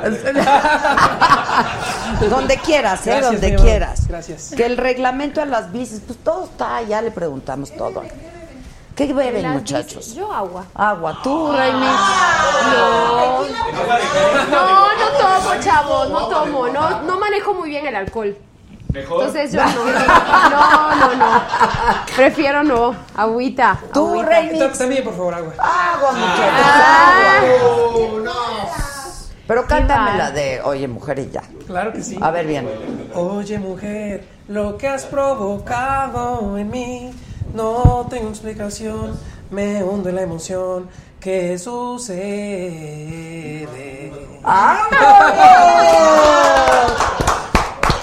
Esa canción, ¿cómo la hiciste? ¿De cómo Eh, salió? Mira, todo empezó porque hace cuatro años yo estaba estudiando la ingeniería aeronáutica en el Politécnico. Y casual. Y tuve la suerte de que Sí, mandaran. exacto. Sí. ¿Cómo empezó la canción? Estudiando en el Politécnico. Exacto. Es que no lo creas, todo tiene un. A ver, viene, viene, viene. Entonces eh, me mandaron a la NASA, hice una estancia de investigación de un año. Qué bárbaro. Eh, Estuvimos fabricando en California una nanosatélite con estudiantes americanos también. Y pues a mí me tocó ser el sugerente del proyecto, ¿verdad? Yo integraba los sistemas de tecnología. Terminé el programa, ¿verdad? regresé a México y me fui a trabajar a la industria aeroespacial por, mi, por lo que aprendí en NASA y todo eso. Pero fui director de un programa de un millón de dólares para construir una nanosatélite y un cohete sonda mexicanos. Entonces. Qué bárbaro. Ya me- bueno, me voy porque yo no Espera, espera. Oye, mujer, espera, espera. Entonces el estrés me estaba matando, la verdad. Porque a mis 23 años dirigir es- esa cantidad de información y de... Con presupuesto, presupuesto. todo eso. Entonces lo que hacía yo para relajarme era hacer música en las tardes. Y yo toda mi vida he hecho música porque mi papá es tecladista. Vamos a la fiesta, le cantamos al, al público. Yo lo acompañaba muchos años. Y de hecho, pues yo producía un poco. De hecho, hice una canción que la tocó Armin Van Buren, el DJ holandés. Entonces dije, vamos a hacer. ¿Cómo le llegó? Ah, porque esta canción que la, la hicimos mi amigo y yo, Alpha Force se llama, es un mexicano, eh, la firmó en una disquera y la disquera no Se sé la qué mandó. hizo, la mandó y cada semana Armin Van Buren elige el top uh, 30 y les mete en su programa de radio que se transmite los jueves y pues nos eligió a nosotros, entonces yo estaba muerto de la emoción. Ok. Ajá, bueno, y entonces empecé a jugar y dije, a ver, voy a dejar de ser trans tantito, voy a hacer cumbia ahora, a ver qué pasa. Sí, así fue. Entendiste lo mismo que yo. ¿De qué tipo de trans? Sí, yo dije, te voy a invitar a la más draga. No, broma. Ah, es que ese es tu programa también. Te puedes llevar a varios de aquí, ¿eh? Y luego, Y entonces, este, pues empecé a jugar con los sonidos, le puse toda la esencia como si fuera trans, o sea, me imaginé, es house esto, ¿no? Y le puse los sonidos característicos, pero, pero o sea, yo, yo ya conozco la cumbia, entonces le empecé a meter todo, lo mezclé como si fuera ahí un jugo, ¿no? De todo, un jugo verde de todo, y salió y dije, oh, por Dios, me gusta cómo suena. Mira, no te miento, hasta tuve una erección de lo que sentí. Juro. ¡demasiada información! Te lo juro. O sea, a mí ¡Qué la música me- me pega muy fuerte. ¡Cállense!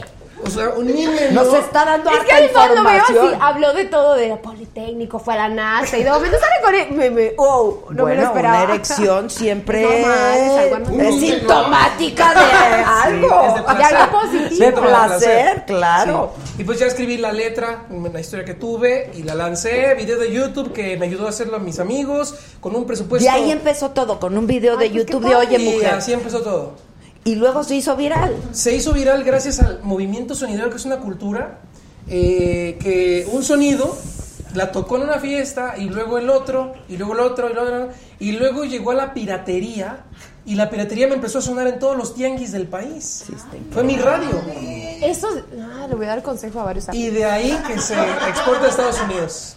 Está increíble. Y así fue donde... ¿Y hablas inglés perfecto? Sí, perfecto. Pues estuviste cuánto tiempo en Un este- año. Un, un año. Y ya sabías hablar inglés. Eh, sí, el de la escuela, el de May I go to the bathroom. Ok, normal. Pero luego ya aprendiste. O sea, ¿no has, ¿no has escrito en inglés rolas? Sí, la, la canción que tocó Armin Van Buren la canto en inglés. Anda. Sí. Oye, pues felicidades, Gracias. qué padre. La verdad. Y ya se ganó cuántos premios? Eh, el Billboard. Sí, el Latin American Music Award el año pasado, el premio ASCA por compositor, por compositor de mujer, eh, fue en Puerto Rico. Y la semana pasada gané el, el premio Billboard de canción.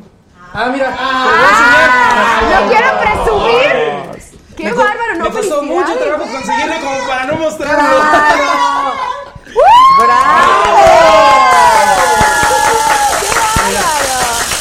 Felicidad. No, mira. Oye, qué súper bien. Sí, No, la estoy, verdad. la verdad, qué padre. Está padre, ¿verdad? O sea, es muy, increíble, muy la verdad es una historia padrísima. ¿Y ya abandonaste todos tus proyectos No. anteriores? No, no, no, mira. Por favor. Para mí, o sea, sí. eres ingeniero Aeronáutico, Exacto. especializado en Necesitamos espaciales. también de eso en México. No, y de hecho, ¿sabes qué Vamos a ponerlo aquí para que todo el mundo lo Sí, vea. está, está- Ya es de aquí. Ya es de aquí. Gracias por el regalo. Ah, no. Exacto. Sí, pues de hecho doy conferencias este, en las escuelas. He ido a preparatorias, secundarias. eh, obviamente el gancho es el artista. Abrir el artista, obviamente se congrega todo el mundo. Eso es increíble, Sí, ¿verdad? pero les Después de haber estado en la NASA, lo que la gente quiere es la rola de Oye Mujer. Sí, así es. Y ahí en, en las, en las pláticas este, les hablo sobre los desarrollos de tecnología que hice en la NASA, que yo que soy de un pueblo, del Estado de México, que los ¿De qué recursos parte? son limitados. Se llama San José el Vidrio, está cerca de Villa del Carbón. Ah, Ok, Ajá. ok. Les digo, ustedes también pueden, ¿no? O sea, es posible, nada más hay que echarle ganas, constancia y pues te digo, ah, otro, otra cosa importante. Estoy patrocinando a unos estudiantes mexicoamericanos en California. Están fabricando un nanosatélite y el objetivo es lanzarlo y mandar desde arriba un pequeño sampleo de Oye Mujer desde el espacio. Entonces, ahí van. ¿Cómo, cómo, cómo? ¿Qué? No, no, no, no. Vamos a poner a bailar a E Iti. Ella sí sabe.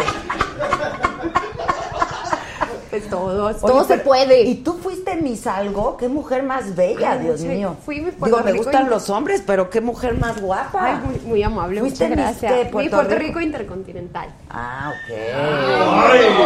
Nada más, ¿no? Sí, sí, reina de belleza. Es que en Puerto Rico los, los concursos de belleza son un deporte. La gente le entra con todo, es la gente es súper fan. Y pues ahí fui, competí, gané, fui internacional y quedé primera finalista. ¿Y luego cómo llegaste a México? A México llegué, pues México, yo crecí con las novelas mexicanas y con todo lo de lo de México. Perdónanos. Perdona. Oye, Oye, no no hay mucho entretiene, ingeniero. entretiene. No manches. No, ese, yo estudié comunicaciones, soy licenciada en publicidad y relaciones públicas. Y llegué aquí por, pues vine de turista y me enamoré de México y ya me arriesgué. Vino eh, Queta Rojas, que para descanse, fue la que me trajo como modelo primero. Y después de ahí empecé a, ¿Hace a trabajar. Uy, ya 12, 13 años. Ah, ya, ya eres muy mexicana. Ya, ya, entonces. ya, sí. Ok. Amo y ahora México. sigues con tu programa en la mañana. No, me salí para hacer Este es mi estilo. Ok. Estamos es en la última moda. semana. Por ejemplo, ¿cómo nos vemos este muchacho y yo? Primero, ¿a dónde van con ese look? Ah, es lo que. Aquí. Es la pregunta que siempre se hace. A la NASA. No, muy bien. Cada... A la NASA creo que pues habría que arreglarlo un poquito más para que vaya como para la NASA. Este, no, muy bien, muy bien todos. O sea, es cumbiero. ¿Qué eres? No, por eso, ¿Cómo te presto? no. Eh, todavía no sé si soy Ingeniero. regional mexicano o pop o Inge. Tienes que ponerte el Inge, el no. Inge de la cumbia. El Inge de la cumbia, te voy a decir ahora. O cumbia aeroespacial. Sí, Ah, está también. padre así. Qué sí, porque eh, tienes tu especialidad, no es cualquier O sea, ingeniero. yo estudié comunicación, relaciones públicas, publicidad, y yo me siento así todo mal. No te preocupes, yo también. Oye, comunicaciones.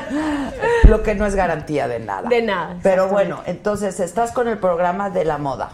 De ese es mi estilo, que estamos en la última semana, ya este sábado es la Se, final. se acaba el sábado. ¿Y qué va a haber? Sí. Un, un- ¿Ya no aguantas? No, no, no, me da Ah. sentimiento, Ah, no. ya no bueno, mis pies son los únicos que no aguantan porque estoy en tacones demasiadas horas y sí, ya sí, uh, se me hinchan y todo. Pero no, ha sido un, un gran proyecto para mí porque ¿Cuánto estuve duró? muchos años, duramos dos meses y medio, que era lo que estaba pautado en la primera temporada. Esperamos que haya una segunda, alguien que se comunique conmigo de mi empresa, no hemos hablado. Este, La empresa es TV Azteca. Este, y pues, esa es el primer, la primera temporada y la segunda viene un tiempo atrás. Toma el riesgo de salirme de Venga Alegría, porque pues quería, o sea, ya no, ya no estoy en edad para estar así de esperando cuando me llegue el turno y la vida. Dije, no, pues voy a agarrar este proyecto para que la gente me vea en otra forma, o sea, ya como... O así te como- proponen el proyecto y dices, va. Al principio ¿Pero por yo vi el tenías que proyecto. dejar la alegría? Porque era diario también, de lunes a sábado a las 4, y pues eh, se complicaba un poco las grabaciones, eran todo el día. Ah. Entonces sí dejé Venga la Alegría, la cual no me arrepiento, me dio mucho pesar, obvio, porque fueron muchos años a mi familia, a mis amigos, pero sí me tomé riesgo porque era algo que yo quería hacer, algo que necesitaba también que la gente me viera de, de forma diferente, porque de momento somos tantos en Venga que te puedes perder Claro, en, una esquina diluir, o claro, siempre claro. era como la chica que hace esto, lo otro. Y dije, no, pues voy a agarrar este proyecto Y eres la conductora y del era la, proyecto. co- o sea, soy la cara del proyecto, entonces sí, me encantó, me, me enamoré del proyecto, amo la moda, modelé desde muy chiquita eh, y siempre he sido, pues, fan, fan de la moda. Entonces para mí era lo que me tenía que pasar. Entonces ahora también estoy con el proyecto de la más draga, que también me llegó a la Cuéntanos vez. de la más draga. Ay, ese está bien padre. A ver, cuenta. No, no, no. Pues aquí son hombres y una mujer cisgénero que se transforman obviamente a todo lo que tiene que ver con drag queen, que no solamente es el maquillaje, el vestuario que lo hacen ellos, eh, y tienen que hacer obviamente un show. Y es impresionante este arte, porque eh, los ves sin maquillaje y no los conoces. No sabes, yo cuando vienen sin maquillaje de momento, ¿quién es? No sé quiénes son, porque ya me aprendí a verlos en drag y con los nombres de drag. Entonces, es un concurso, obviamente, donde se escoge a la más. Y la que, el que gane se ¿A la gana. más qué? La más draga. ¿La más draga o la más...? La más draga. La mejor drag queen. Qué cool. Y pues bueno, ya voy a cantar también, chavos. Oye, pero... El tema, el tema de. ¿Vas de- a cantar? Sí, bueno, pues si muchas lo hacen, que lo haga yo. Ah. Una mancha más. Sí, Me Garibaldi. incluyo. Me incluyo Hay gente que ha hecho carrera. No, no, no. no, no, no. Yo dije, yo dije que iba a ser. Sí, ahorita voy a armar algo Exacto. para. Rápido, hagamos una rola, ¿eh? Que, Claro que que sí. viene con todo, pero nosotros somos para. Así, tenemos baile y todo. Ya estoy ensayando, tengo un dolor de cuello.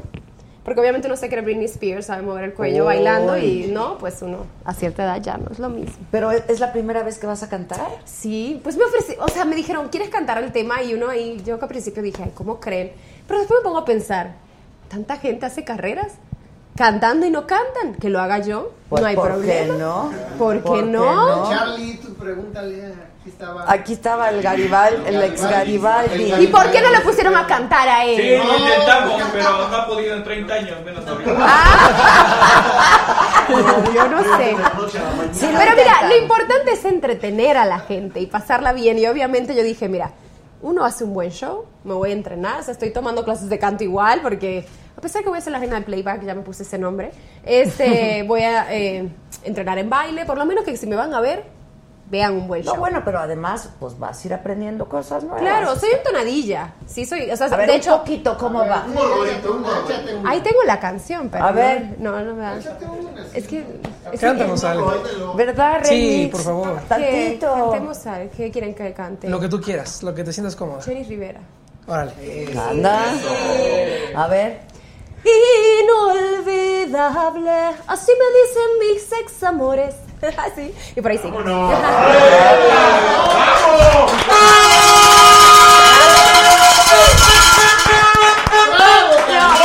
canto nada, pero intento. Estás bien bonita de tu voz. Qué bárbaro, ¿eh? Qué bárbaro. Pero bueno, yo, yo lo digo, yo lo canté. Obviamente tomas clases de canto y cuando estás en el estudio es una manera totalmente diferente, ¿no? Sí, vocalizas, me han enseñado eso, vocalizar, y de momento en el estudio es diferente. La verdad que el micrófono agarra todo, es increíble. Y cuando escuché la canción realmente sin arreglar dije, wow, suena bien. Y dije, ahora que la arreglen, mejor. Pues sí, porque ya en el estudio todo se oye bien, ¿no? Sí, Remix. ahorita la tecnología nos permite hacer que cante hasta un perro si quieres. Te lo juro, ¿eh? Vas, Dani. Te lo juro. Y un lobo. y un lobo. Sí, es que es esta, Sí. la verdad sí. Sí es posible, pero eh, yo en lo personal todavía me gusta que sea la ¿Tú crees parte que de la es voz. tramposo? O sea, Mm, porque No necesariamente, más bien es como que una cultura o una moda. Pero a Sí, mí en lo personal sí me gusta cuando es un poco más orgánica la voz, que no esté demasiado computarizada, porque pues es que ya suena robot, como ahorita mucho se hace, ¿no? Pero sí, no es trampa, es una moda. Ok, y dime una cosa, ¿tú siempre cantabas desde chavito Sí. o hacías música? Las dos cosas. La- las hacía, mi papá tecladista, a veces me prestaba su muy caro y delicado teclado, siempre me lo Con cuidado de- sí, es carísimo, ¿no? Sí, sí, pues es que era el sustento. Claro. Entonces eh, me ponía a inventar mis canciones, pero como a mí me gustaba mucho la música electrónica, mi papá pues era de música norteña, de música cumbia, lo popular, y yo soñaba con mi, con mi género de la electrónica. Entonces lo hacía en secreto. Y cuando él venía o escuchaba que se acercaba, cambiaba la página en, en la- en el teclado y como que estaba yo haciendo algo De cumbia. o norteño.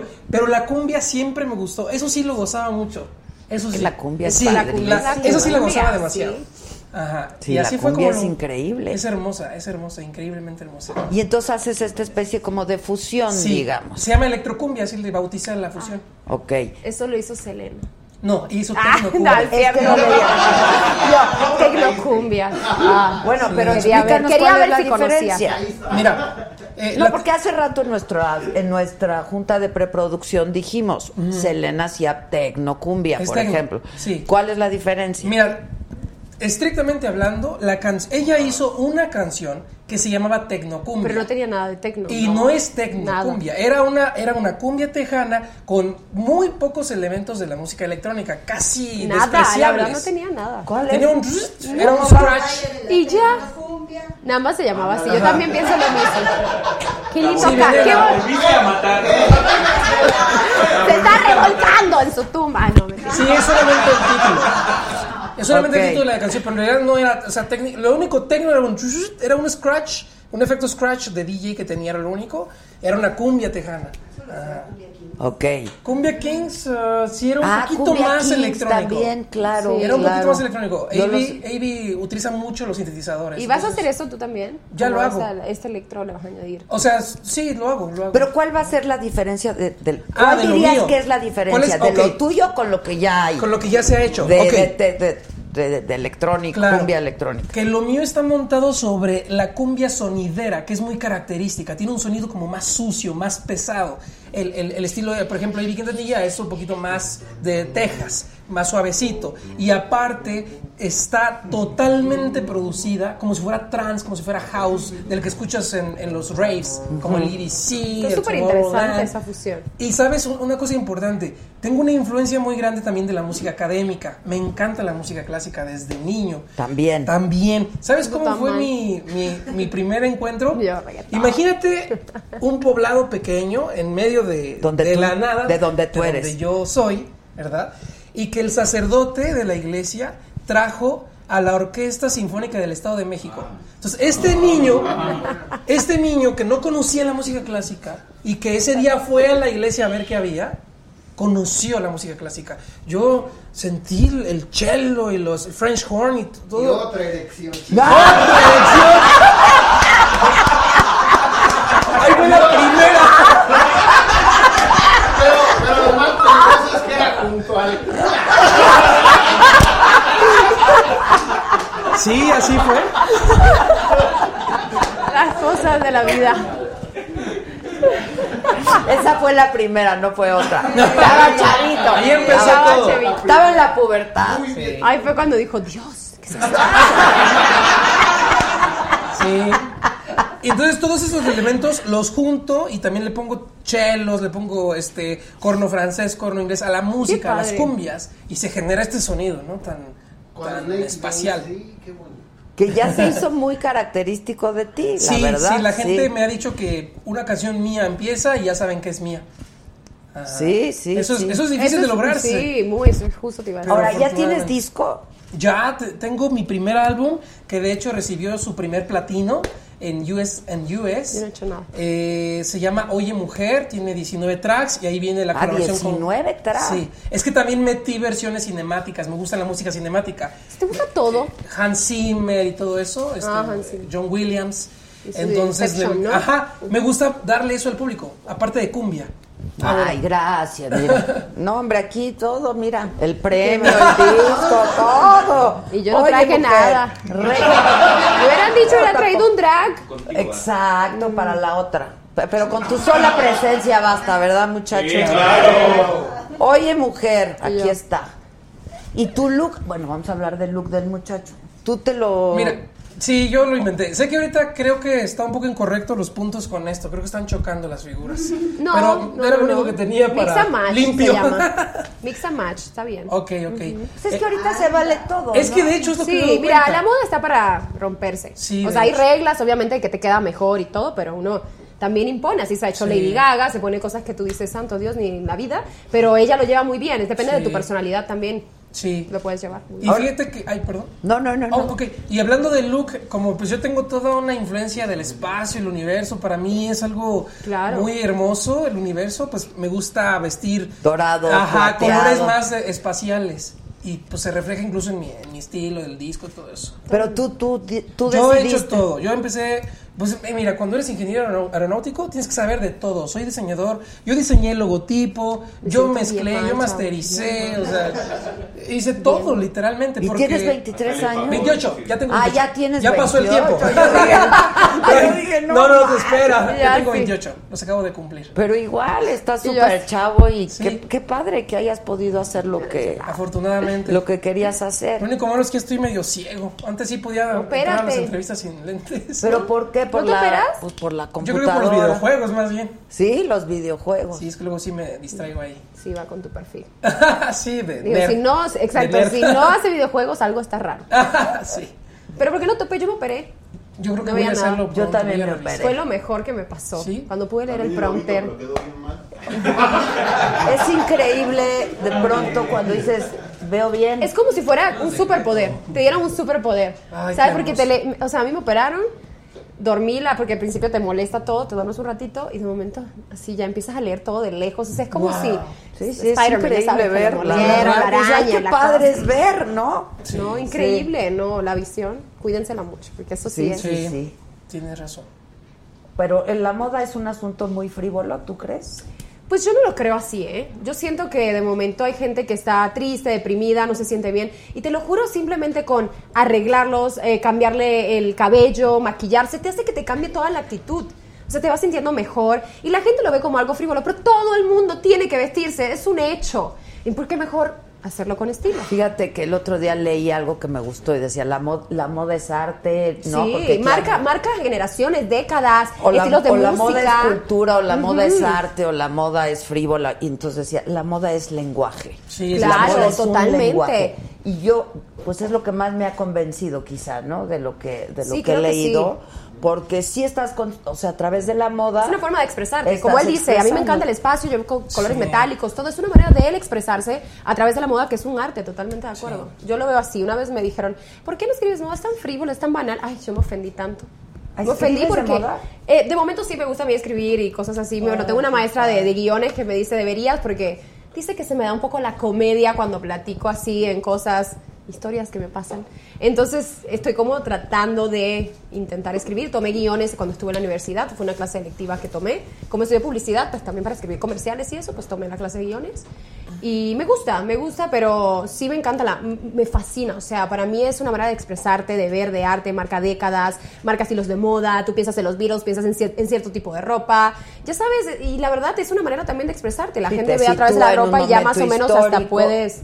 Sí, sí, sí, sin duda. En a un tiempo, un en un Sí, espacio, todo. en absolutamente todo. Por eso me gustó esa, esa definición Me de gusta, la moda es, lenguaje. un lenguaje, cool. ¿no? Este y Sí. eso está padre. Muy padre. ¿Qué diseñadores te gustan? Uy, de aquí, bueno, hoy estoy de Alex Olivarri, Sandra Bell. Así, así, mira, es diseño mexicano. Ah, mira, Mm, muy casual. está padre. ese- Pero soy muy fan así, bueno, de aquí de México de varios. O sea, la verdad de Alfredo Martínez, eh, me encanta, soy súper fan de él, eh, de que es de Guadalajara. Eh, de Alexia, que soy súper amiga también y me encanta, Sandra. Eh, de Estados Unidos amo a Saint Laurent, son de mis diseñadores favoritos, o sea, sus ropas, sus zapatos, todo lo que hacen es increíble. Eh, me gusta mucho en zapatos, ay, qué zapatos, mi debilidad. Sí, bueno, ¿de qué mujer no? ¿De qué mujer no? Mira. Dice Rige García, un saludo y beso de Vanessa. Para ti. Ok. Era, era para el de la cámara. Era para el de la cámara. Rey, que saludes a tu club de fans. Saludos de Remix fans de Superfans Remix. de corazón. Mis superfans. ¿Es Remix o Remix? Eh, en Estados Unidos en Remix, Remix. Pero aquí en México, Remix, de preferencia. Pero tú, ¿cómo te pusiste? pues yo lo pensé como Remix. Ah, tú como Remix. ¿Y cuál es tu nombre? Pues entérense, es. Rymix. Tu nombre, o sea, no tiene nada que ver. Mm, Exacto. Tu nombre es Edmundo. Sí. Y tú pensaste en Remix. Es que me decían Ray eh, por, de cariño. Y uno de mis amigos, como se ve que me gustaba la música electrónica, me decía Remix. Ah, y de ahí se Y quedó. sí, rapidísimo Ok, ok, ocurrió. ok. Este, padre. que cuentes chisme. To- La gente quiere Chisme, que pero ¿de qué? De Lorena Herrera. Ay, ya sabía que me iban a preguntar de mi amiga. Y que cuentes de Zurita. Qué, gente, pero qué, qué- qué quieren saber? Específico, porque ya, bueno, es que mucho se formó como un poco de controversia porque Lorena Herrera dice. fue la conductora de la primera temporada de La Más Draga. Y cuando me pusieron a mí, pues fue un poco de la gente al principio, pues obviamente la más draga es Lorena y la la. Y yo me llevo en lo personal muy bien con Lorena. La razón es porque Lorena no está en la segunda temporada fue porque ella no quiso hacer el proyecto. Porque desde un principio ella no, no quería hacer el proyecto. Lo hizo como un favor a la Gran Diabla, que es la casa productora. ¿Qué temporada va de...? de- Es la segunda apenas. Ah, la entonces segunda. Lorena hizo la primera y tú Entonces estás yo estoy haciendo haciendo la, segunda. Y la verdad yo me llevo increíble con Lorena, que mucha gente piensa que no. Y la verdad que cada vez que la veo nos saludamos y platicamos un rato. Estuvimos en Cancún hace poco y súper bien, o sea, yo creo que es más de la gente que, que dice que la más draga es Lorena, pero yo siempre pienso que la más draga son las participantes, porque son las que hacen el show y son las que están compitiendo. Yo solamente soy un portavoz, la que va manejando la situación, dándole voces a, a cada uno, ¿no? Como la, la que dirige la orquesta. Ajá, ajá. Nada más. Entonces, pero con Lorena me llevó increíble. ¿Pero qué fue lo que se dijo? ¿Que había pleito? Pues no, o sea, la verdad los comentarios no fueron directamente hacia mi persona, fue más como, la, pero ¿por qué quitaron a Lorena? Que la, la, la, ta, ta, ta. Pues, pues necesitaban una conductora. Entonces, pues me hablaron a mí. Y yo Ah, dije, pues, ya, listo, con Lorena me llevo bien. ¿Y Zurita qué? ¿Pero qué quieren saber de Zurita? Ay, siempre me ponen... ¿Pero qué, qué? ¿Quién Zurita? Zurita. Sebastián Zurita. Ah, está bien guapo. Es bien, bien linda persona. Mi hijo está idéntico a ese muchacho. Está igual- digo, no sé porque lo dije, ¿verdad? Pero... ¿Me lo quieres presentar? Exacto, exacto, exacto. ¿Pero qué es tu novio? No, Sebastián y yo somos amigos de muchos años y tenemos una historia. A ver, a ver. Ay, pues Está claro. muy guapo, ¿eh? No, porque, no, porque él, él- él y yo lo hemos admitido en una entrevista. Él fue a Venga la Alegría y me hizo pasar, me sonrojé horrible. Me hizo, parecía la entrevista mía, él hacia mí que yo hacia él. Este, no, fuimos, tenemos una historia como de 12 años. Nos conocimos cuando yo llegué a México. Y su prima me lo, me lo presentó. Me dijo, oye, que le gusta Ivonne Zurita. Ivonne. Estudiamos juntas en ese FAD y que le gustaba primo. a mi primo, ven a conocer. Y cuando fui a conocerlo, pues Sebastián es muy malo ligando. Muy, él lo ha dicho mil veces, muy malo ligando. Entonces estaba así con su trago. Y entonces es como, me dijo mucho gusto y ya. Y yo dije, ay, pero este que se cree, mejor me voy con mis compañeros en la mesa y, y ya. Y nueve años después, que ahí estuvo como, estuvimos, él estuvo insistiendo. Le dije, órale, va, salgamos. Y salimos y todo bien, pero después él se fue a Estados Unidos a vivir y pues yo con Venga la Alegría, que era diario, pues era una cosa imposible. Y pues así llevamos, intentamos y de momento siempre pasa algo que no y intentamos nuevamente y no, pues no. ¿Pero es el amor de tu vida o qué? No, no, no, no creo. Bueno, no sé, tan siquiera es que tan siquiera no hemos tomado el tiempo él y yo para salir bien. O sea, justo ahora O sea, iba- nunca, nunca... Salimos dos, tres meses y pasaba algo. Y de momento y así. Y pero nos llevamos increíble, eso sí, somos muy buenos amigos, es un tipazo, un chavo súper inteligente. no, no, no, no. Una cosa es ser amigo y otra cosa es el amor. Bueno, nosotros somos amigos que siempre nos Que queremos. se aman, Sí. ok. O sea, es la realidad. O sea, tampoco le voy a poner en disfraz porque es amigos, pues nunca somos. O sea, sí, pero Exacto, sí, pero exacto. siempre, pero creo que hay un respeto mutuo. Nos llevamos muy bien uno con el otro. Yo admiro mucho lo que él ha hecho. Es un chavo súper inteligente, con buen sentido del Pero humor. no hay exclusividad, digamos. No, no es que no hay, es que no, no se da. O sea, como que cada vez que intentamos pasa algo, es como el destino no, no nos quiere juntos. No, Yo siempre he dicho. No, no digas eso. Pero ¿por qué es lo que pasa? ¿Que uno se va de viaje o que el otro que...? Pues sí, así, se fue a vivir allá y de momento él regresó, entonces yo le digo, ah, no, pues yo no estoy para cuando quieras regresar, ¿no? O sea, porque yo sí estaba dispuesta a viajar, a verlo. Entonces, pero, pero era difícil, o sea, yo sabía que era difícil, o sea, entendía su punto, era imposible. Entonces después él eh, empezó otra vez y la verdad que él, él es muy, él, él lo dice, o sea, estaba en un live y ponía, Vanessa, te hablan, o sea, de cuándo me vas a aceptar mi invitación a comer. Ah, ok. Entonces intentamos nuevamente como salir, pero pues pasaron cosas ahora este año que pues él necesita su Claro, tiempo y es claro, entendible claro. y Pero estuviste, supongo, junto con él, ¿no? no, bueno, sí, siempre cercano y todo y, y ahí sí siempre sale Vanessa la amiga, la que siempre va a estar ahí. O sea, fuera de Pues todo. hacen bonita pareja, ¿no? Él es divertidísimo. Él es muy divertido. No, muy, muy. Sí, te, le estaba comentando aquí a mi amigo que las borracheras más grandes las he tomado con Zurita. No que no tomas. Pero nada más cuando salgo así Ah. de fiesta. A ver, a ver, no tomo. grosería! No Pero hizo él una me cuida.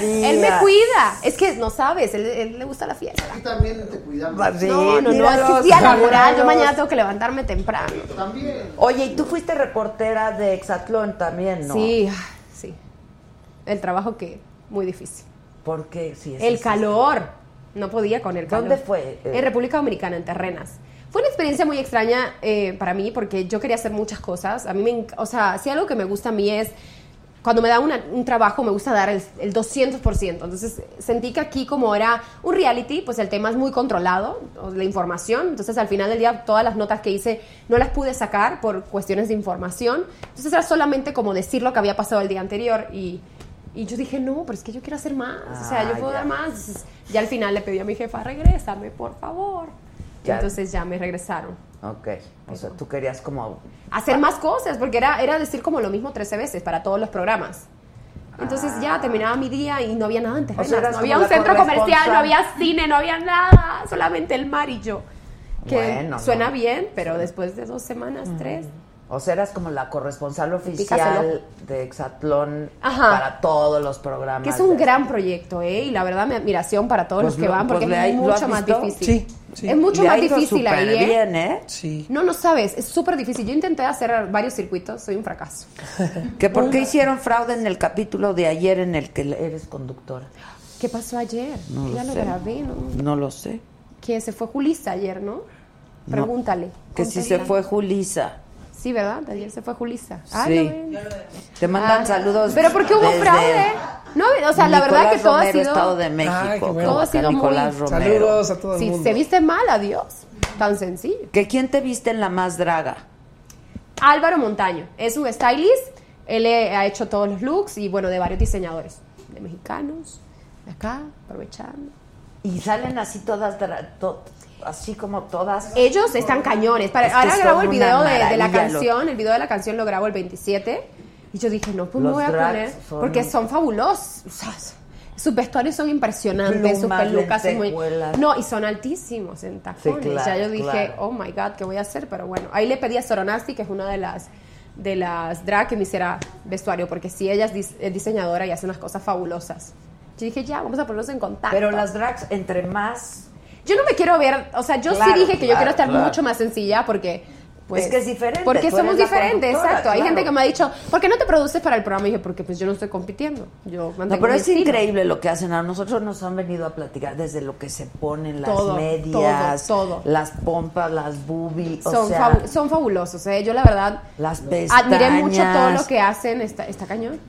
Está muy cañón. Dicen que fue fraude porque sacaron a Nina de la Fuente y ella ah, no no, fue. ese es en el, la- en de la más draga. Ah, ¿qué pensé pasó? que era- debió Sí, de sí. haber salido Leandra. Ah, Leandra Rose. Sí salió. No, ahí mira, como digo yo, yo no soy juez. Yo soy... De momento yo tengo mi, mi punto de vista. A mí me encantaba Nina de la Fuente también, la verdad, pero ellos tuvieron sus razones por la cual sacaron... Además, Leandra no quedó en, en- en posición de riesgo, fue Guajardo. Sí, sí, se fue Ya. Nina. Me dio pena, la verdad. Tienes muchísimos fans. ¿Cuántos, ¿Cuántas millones de reproducciones tiene Oye Mujer? eh? Tiene 480 millones. ¿Y Qué qué, bárbaro. sientes, hijo? Te digo, ya me quiero ir, chavo. ¿Qué Estoy sientes? aprendiendo de, de ella, ¿eh? Digas a mí me gusta la moda no y todo digas eso. qué sientes. Una erección. Sí, careful. Soy muy transparente. Watch out. Oye, no, aquí todos aprendemos de todos, es lo padre de Sí. este programa, la verdad, ¿no? Este que Ya nos- vamos a hacer Hay conexión. Yo, No, mi próximo single va a ser con él. Venga. Todo se puede en un estudio. Oye, Talía quiere cantar contigo. Bueno, ya Sí. cantaste con, Con Juanes. Juanes, Ah. ¿no? Eso está padrísimo. Así y es. luego, este, Talía quiere, ¿y qué Me- lo vas a hacer? Sí, me mandó un, un mensaje por Instagram. me dijo que le gusta lo que hago, que quiere hacer una canción Tan conmigo. inteligente Talía. Entonces, este La admiro cañón. Sí, también. Sí, Es que es muy inteligente, desde cómo maneja los medios, cómo se mueve. Y además es la persona más linda. Alguien que ha apoyado La Más Draga ha sido Talía Cañón. Cañón, cañón. Es súper. No. Sí, mis Talía es respetos. una tipaza. Así es. tipaza. ¿Pero qué dijo Talía? ¿Qué te dijo? Ah, eh, me dijo ¿Me que escuchas? ¿Me oyes? ¿Me sientes? No, me eso dijo no. que No, que no le pregunte. A ser como el chavo del 8, ¿no? De que quiero hablar, no me dejan.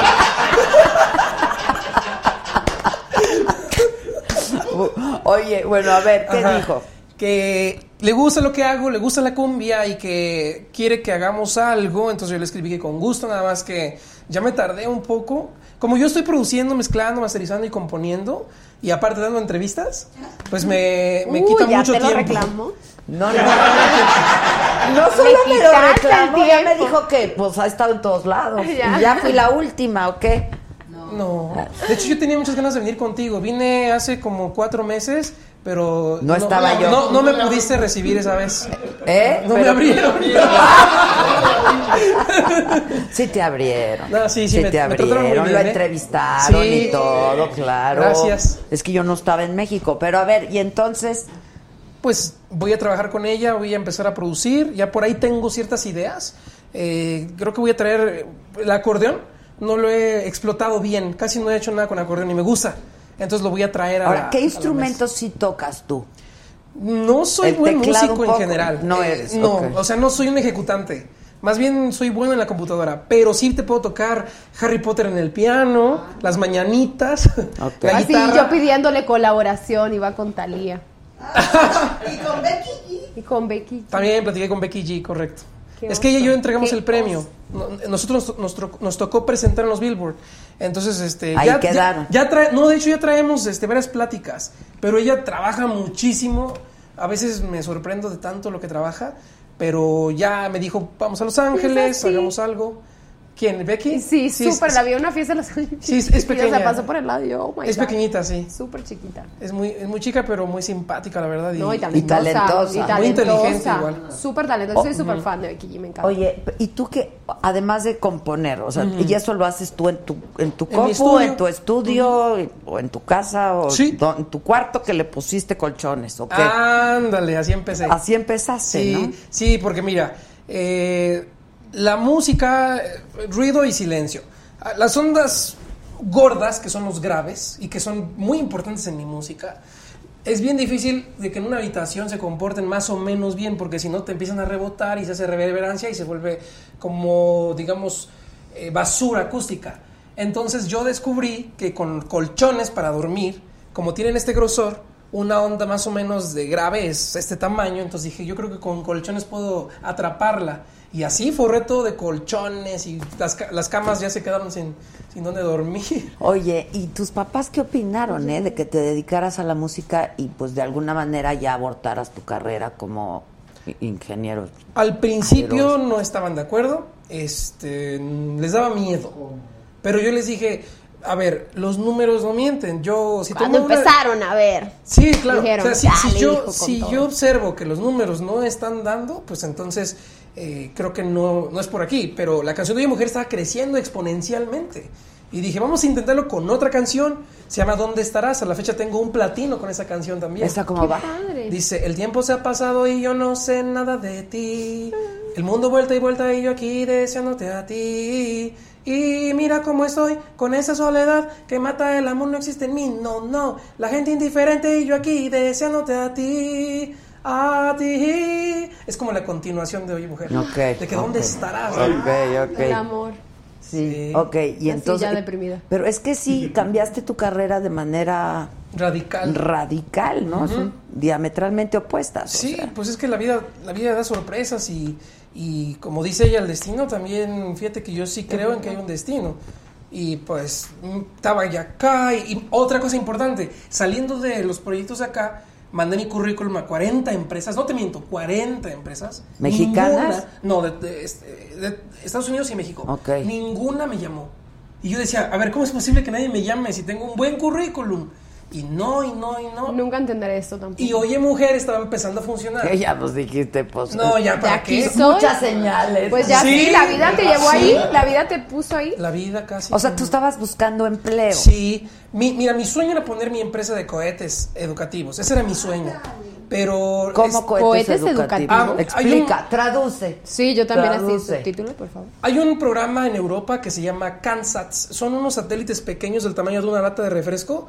Los estudiantes las, las arman y los colocan en unos cohetes que miden como un metro. Imagínate un tubo de cartón con sus aletitas de, de madera, eh, combustible sólido que en realidad es azúcar con otra mezcla de, de metales. Lo lanza a 100 metros, se despliega y haces experimentos y los estudiantes aprenden física, química, termodinámica, diferentes cosas y los preparas. En México yo quería traer ese programa. Yo ser el proveedor, yo generar la empresa, todo eso, pero necesitaba presupuesto, ¿no? Dinero. Pues alguien que esté viendo a ver si todavía. No, ahorita ya no lo necesito. ¡Qué bárbaro! O sea, no. O sea, me callo yo aquí Muchas así. Ahorita, ¿Quién quiere? Ahorita se lo puede financiar. Ah, pues muy bien. Pues entonces sigue con el sueño, no lo abandones. Y ya te puede financiar eso. Sí, pues ah, te digo que es uno de mis objetivos en el futuro. Pero si lo quieres, eh, o sea, Me encantaría, sí, en el futuro hacer un centro de desarrollo de tecnología en México, obviamente también apoyarme pues del gobierno, de los programas este para la ¿Te tecnología. ha ayudado en algo el gobierno a ti? Sí, muchísimo. A ver, cuenta. Eh, cuando fui a NASA recibí apoyo. Me regalaron una, ¿Una super, beca o qué era? Sí, me regalaron una supercomputadora. Me dieron dinero. Fui, yo fui a pedir dinero al, al ayuntamiento. Les dije, voy a ir a, a NASA y pues necesito apoyo de, Pero de ¿cómo- México. ¿Tú ¿no? aplicaste para ir a la NASA? ¿Tú? No, a mí me llegó el programa. Funcionó así, mira, A fíjate ver. qué interesante. El Politécnico tiene un programa, necesitas tener 8.5 para irte de intercambio a donde, A tú, donde tú quieras. Yo tenía 8.48 antes de aplicar al programa.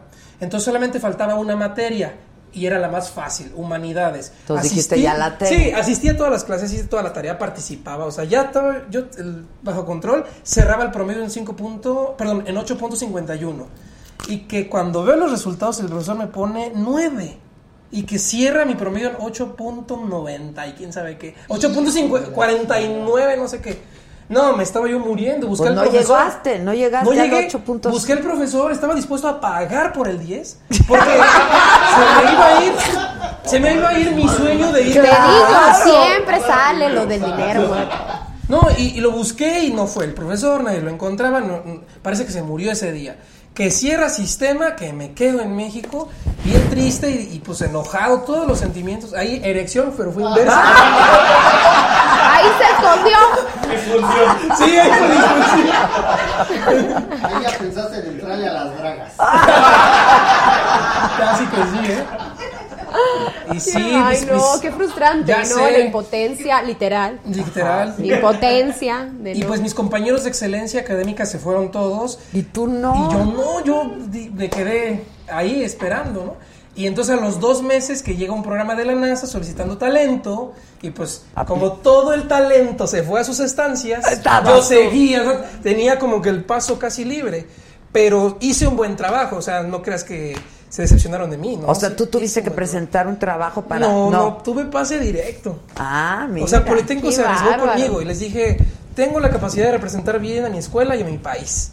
Y sí lo hicimos bien. Ujú. Se la rifó Bueno, te pusieron como jefe del Sí. proyecto, ¿no? Ascendí a subgerente del proyecto. Yo coordinaba a los estudiantes mexicanos y americanos. ¿Y qué eran? ¿Puros chavos? O sí, cómo? estudiantes de entre 20 y 25 años más o menos. Y estuviste un año allá. Un año, sí. Y luego. El o sea- gobierno, que me preguntabas. ¿no? Ah, sí. Me regalaron una supercomputadora. Uy, no, pues sí te ayudaron un chingo. Muchísimo. ¿Y qué pasó con el maestro? Pues No le dijiste sus lo, verdades. lo estimo, lo estimo. Da la No, ¡Qué educado! No, no, cierto, no sé, ya no lo vi. Ya. dirección. Ok, No pero entonces acuerdo. te fuiste con una computadora que Sí. te dio la, el ayuntamiento. Porque yo me fui a pedirle a los. ¿Cómo se llaman los encargados? Ay, se me olvidó cómo se llaman, pero son varios. De regidores, los Ah, regidores. los regidores. Les, les pedí que si me podían apoyar. Y sí, todos me dieron dinero, todos. Y Ah, con eso junté, me, me compré la supercomputadora. Ok. Luego regresé de México, de Estados Unidos. eh, Porque se acabó Oye, el la programa. Se supercomputadora acabó para el hacer programa. música. Pero me En esa canción, en esa compu hice mis primeras canciones. Pues sí, pues sí. Y después me metí al Premio Estatal de la Juventud y gané el Premio Estatal de la Juventud. Entonces me dieron ¿Con qué proyecto? Con, lo- con lo académico, Ah, desarrollos de la NASA y todo eso. Y este y también algo interesante de mi vida es que yo cuando tenía como 16 años daba conferencias en las primarias sobre el espacio y tecnología y todo eso. Como todo ese currículum estaba bonito en mi vida y tengo mis diplomas y todo. Pero no te llevó a nada, nadie te dio trabajo. no, Ah, sí, no. pero me dieron el No hacían premio. depresión. No te llevó a nada porque no te dieron trabajo. Me, me dieron el premio estatal de la juventud. Y ahí ¿En lana? Sí, 50 mil pesos. Ok, No, Entonces, ahí fue otro apoyo. Ok, ok. Ese usé pues para armarme de mi estudio al inicio. Ajá. Y otro, pro- otro apoyo que me dieron eh, fue eh, para cuando estaba haciendo el proyecto de, de, de la empresa, nos dieron 7 millones de pesos. A mí no, a la empresa. A la empresa. Para financiar los desarrollos. Entonces, apoyo sí hay. Wow. Nada más que... Es como ir a la persona correcta o Eh, encontrar. y- ajá, y a veces para lograr un, un apoyo del gobierno, todo el mundo, y eso es típico, todo el mundo se queja de que no hay apoyo, que no sé qué, que bla, bla, bla. No es cierto, sí hay. Nada más hay que saberlo buscar. Bueno, pero hay que además no hay para venderlo. todos, a lo mejor. ¿no? ¿Mande? A lo mejor no hay para todos. Pues O para bueno, mí siempre hubo. Talentosos sí, ¿no? Exacto, eso Es que hay que para saberlo proyectos buscar. buenos, yo creo Sí hay que saberlo buscar y créeme que sí hay mucho apoyo, muchísimo apoyo. Bueno, pues ahí está la, la muestra. Y entonces, cu- cuando regresas, es cuando empiezas a aplicar a muchas empresas. Sí, currículum. Me regresé a Estados raro Unidos. que no te hayan llamado. Bueno, fue el destino, ¿Verdad que creo, sí? definitivo. Incluso estuve un en Estados Unidos. Mira, mi sueño. No pusiste mal el teléfono.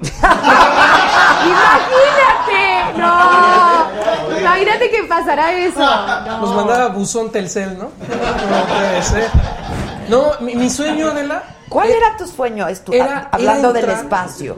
Era entrar a la compañía más importante de Estados Unidos de desarrollo espacial, que es Lockheed Martin. La NASA es grandísima y es hermosa, pero Lockheed Martin es más poderosa. No es tan famosa. Haz de cuenta que el transbordador lo hace casi todo Lockheed Ah, y la NASA ok. más le pone la estampa. Ok. Bueno, no, me- ahí sí me retracto, porque me están escuchando mis amigos de la NASA. La NASA hace toda la tecnología también, pero Lockheed mete el dinero y toda esa parte Ok. Y tú, tú- ese era tu Mi sueño era sueño. entrar a Lockheed Martin, me iban a dar casa, carro, sueldo muy grande, no, una vida para siempre. Mándalo, Y, y había, Mandar a Lobito. ¿Y había ahora una sí nada? vacante. ¿No quieres? ¿Mandé? Todavía aún no, ya, ya lo No, abandonaste por ahorita le voy a hacer la competencia a Lockheed Martin. ¡Amo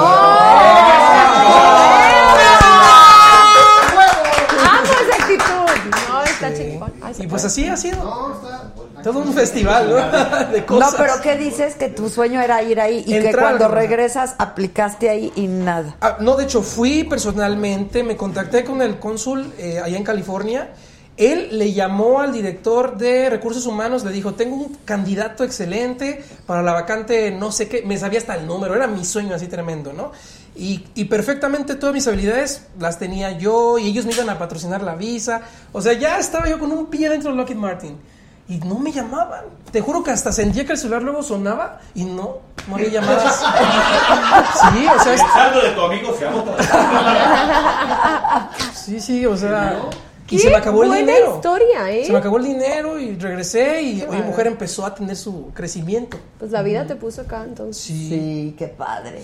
Pero no has abandonado entonces del todo No, tu- no, tu- lo- para lo- nada, pues, no. todo lo que aprendiste. No, y sobre todo porque tuve la fortuna de que mis mentores de NASA, eh, Ali Guarneros, una mexicana que me encantaría que viniera a tu programa, ella ha sido entrevistada por, por CNN, por todas las cadenas internacionales, es una mexicana con una historia increíble que arriesgó su trabajo para llevar a mexicanos como yo a la NASA y la verdad nos cambió la vida. Nos ¿Por qué? ¿Por qué arriesgó su trabajo?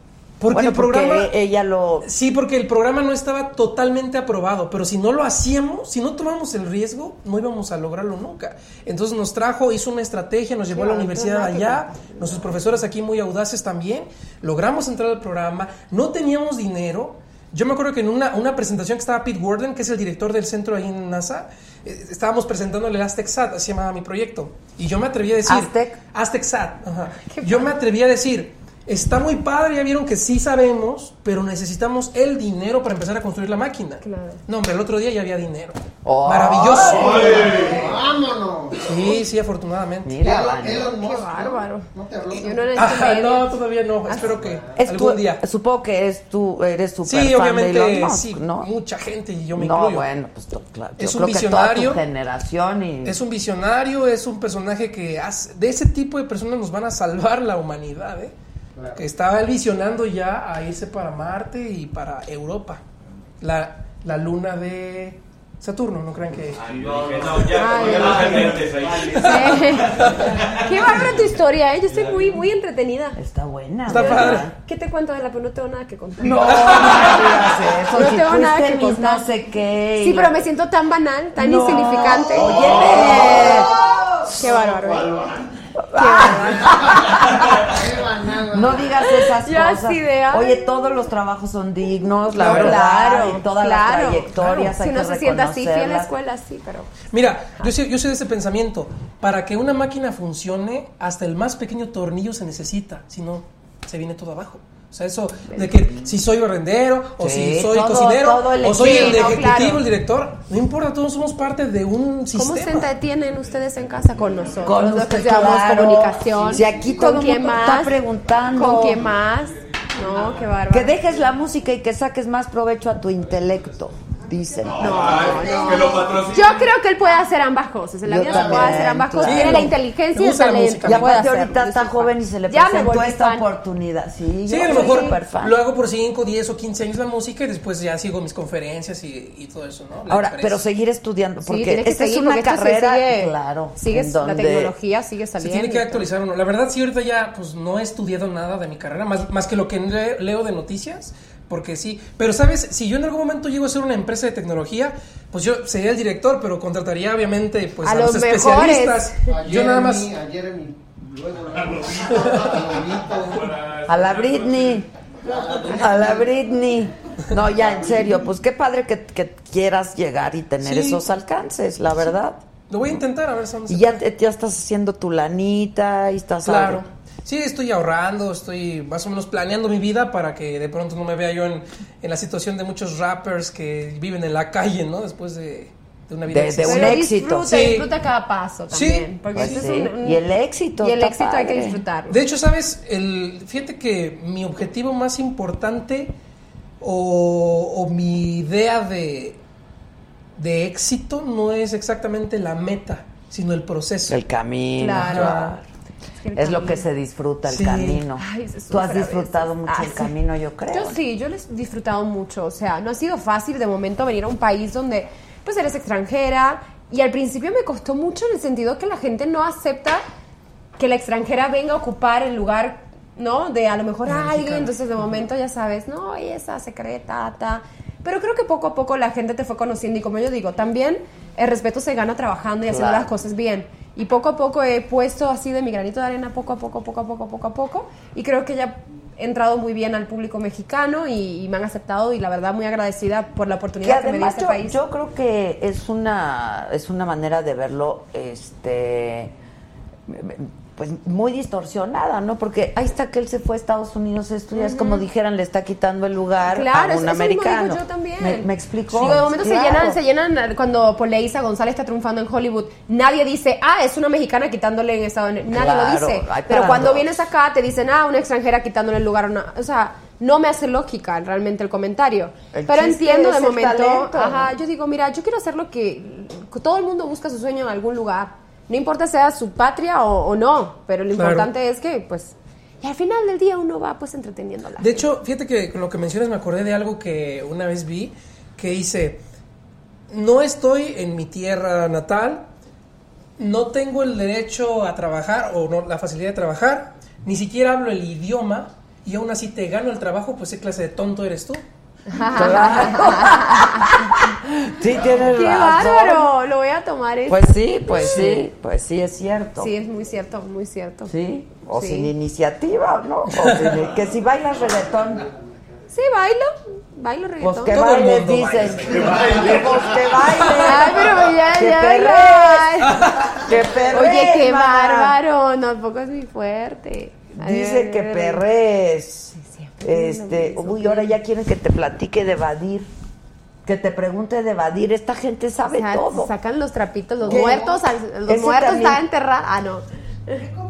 No, Badir es mi super amigo, la verdad. Es mi super amigo. Nosotros nos conocíamos de, ya sabes, de hola, ¿cómo estás? Hola, ¿cómo estás? Pero nos tocó entrevistar a La Roca en Hong Kong, a los dos, y nos topamos allá y la verdad la pasamos bárbaro, súper increíble. Y nos hicimos muy buenos amigos, pero la gente, yo no sé por qué de momento las amistades entre hombres y mujeres es tan difícil. Hoy en día, rápido, rápido te emparejan. Además, Entender que. pues que- yo, yo tiene aceptar que- 28 años, yo tengo 35. ¿Y qué? Y, Mejor. Pero es súper lindo. Es Sí, súper Ya lindo. estuvo por aquí. Es súper, súper simpático. Me saben. es súper, es súper lindo, Vadir, la verdad, increíble. Le voy a dar tu recomendación de su canción, ponerla en los tianguis. Están ahí promocionando su canción. Mala. ¿Ah, sí? Oye, Le voy a dar ese consejo. Este, que si tienes novio, entonces, porque No. puro super amigo. No tengo novio, te digo. No. Es que en esas carreras. Lo último no jaló, es que fue con Con el Zurita. Y con el, el Badir, no, no. Tenemos ido, él vive en el yo vivo acá. O sea, es- él anda por todos lados. No sé, yo- tranquila. Pues sí, la Tranquila, cuando te llega, te llega, creo yo. Así es. Yo me acabo de ir con una super amiga a Los Cabos.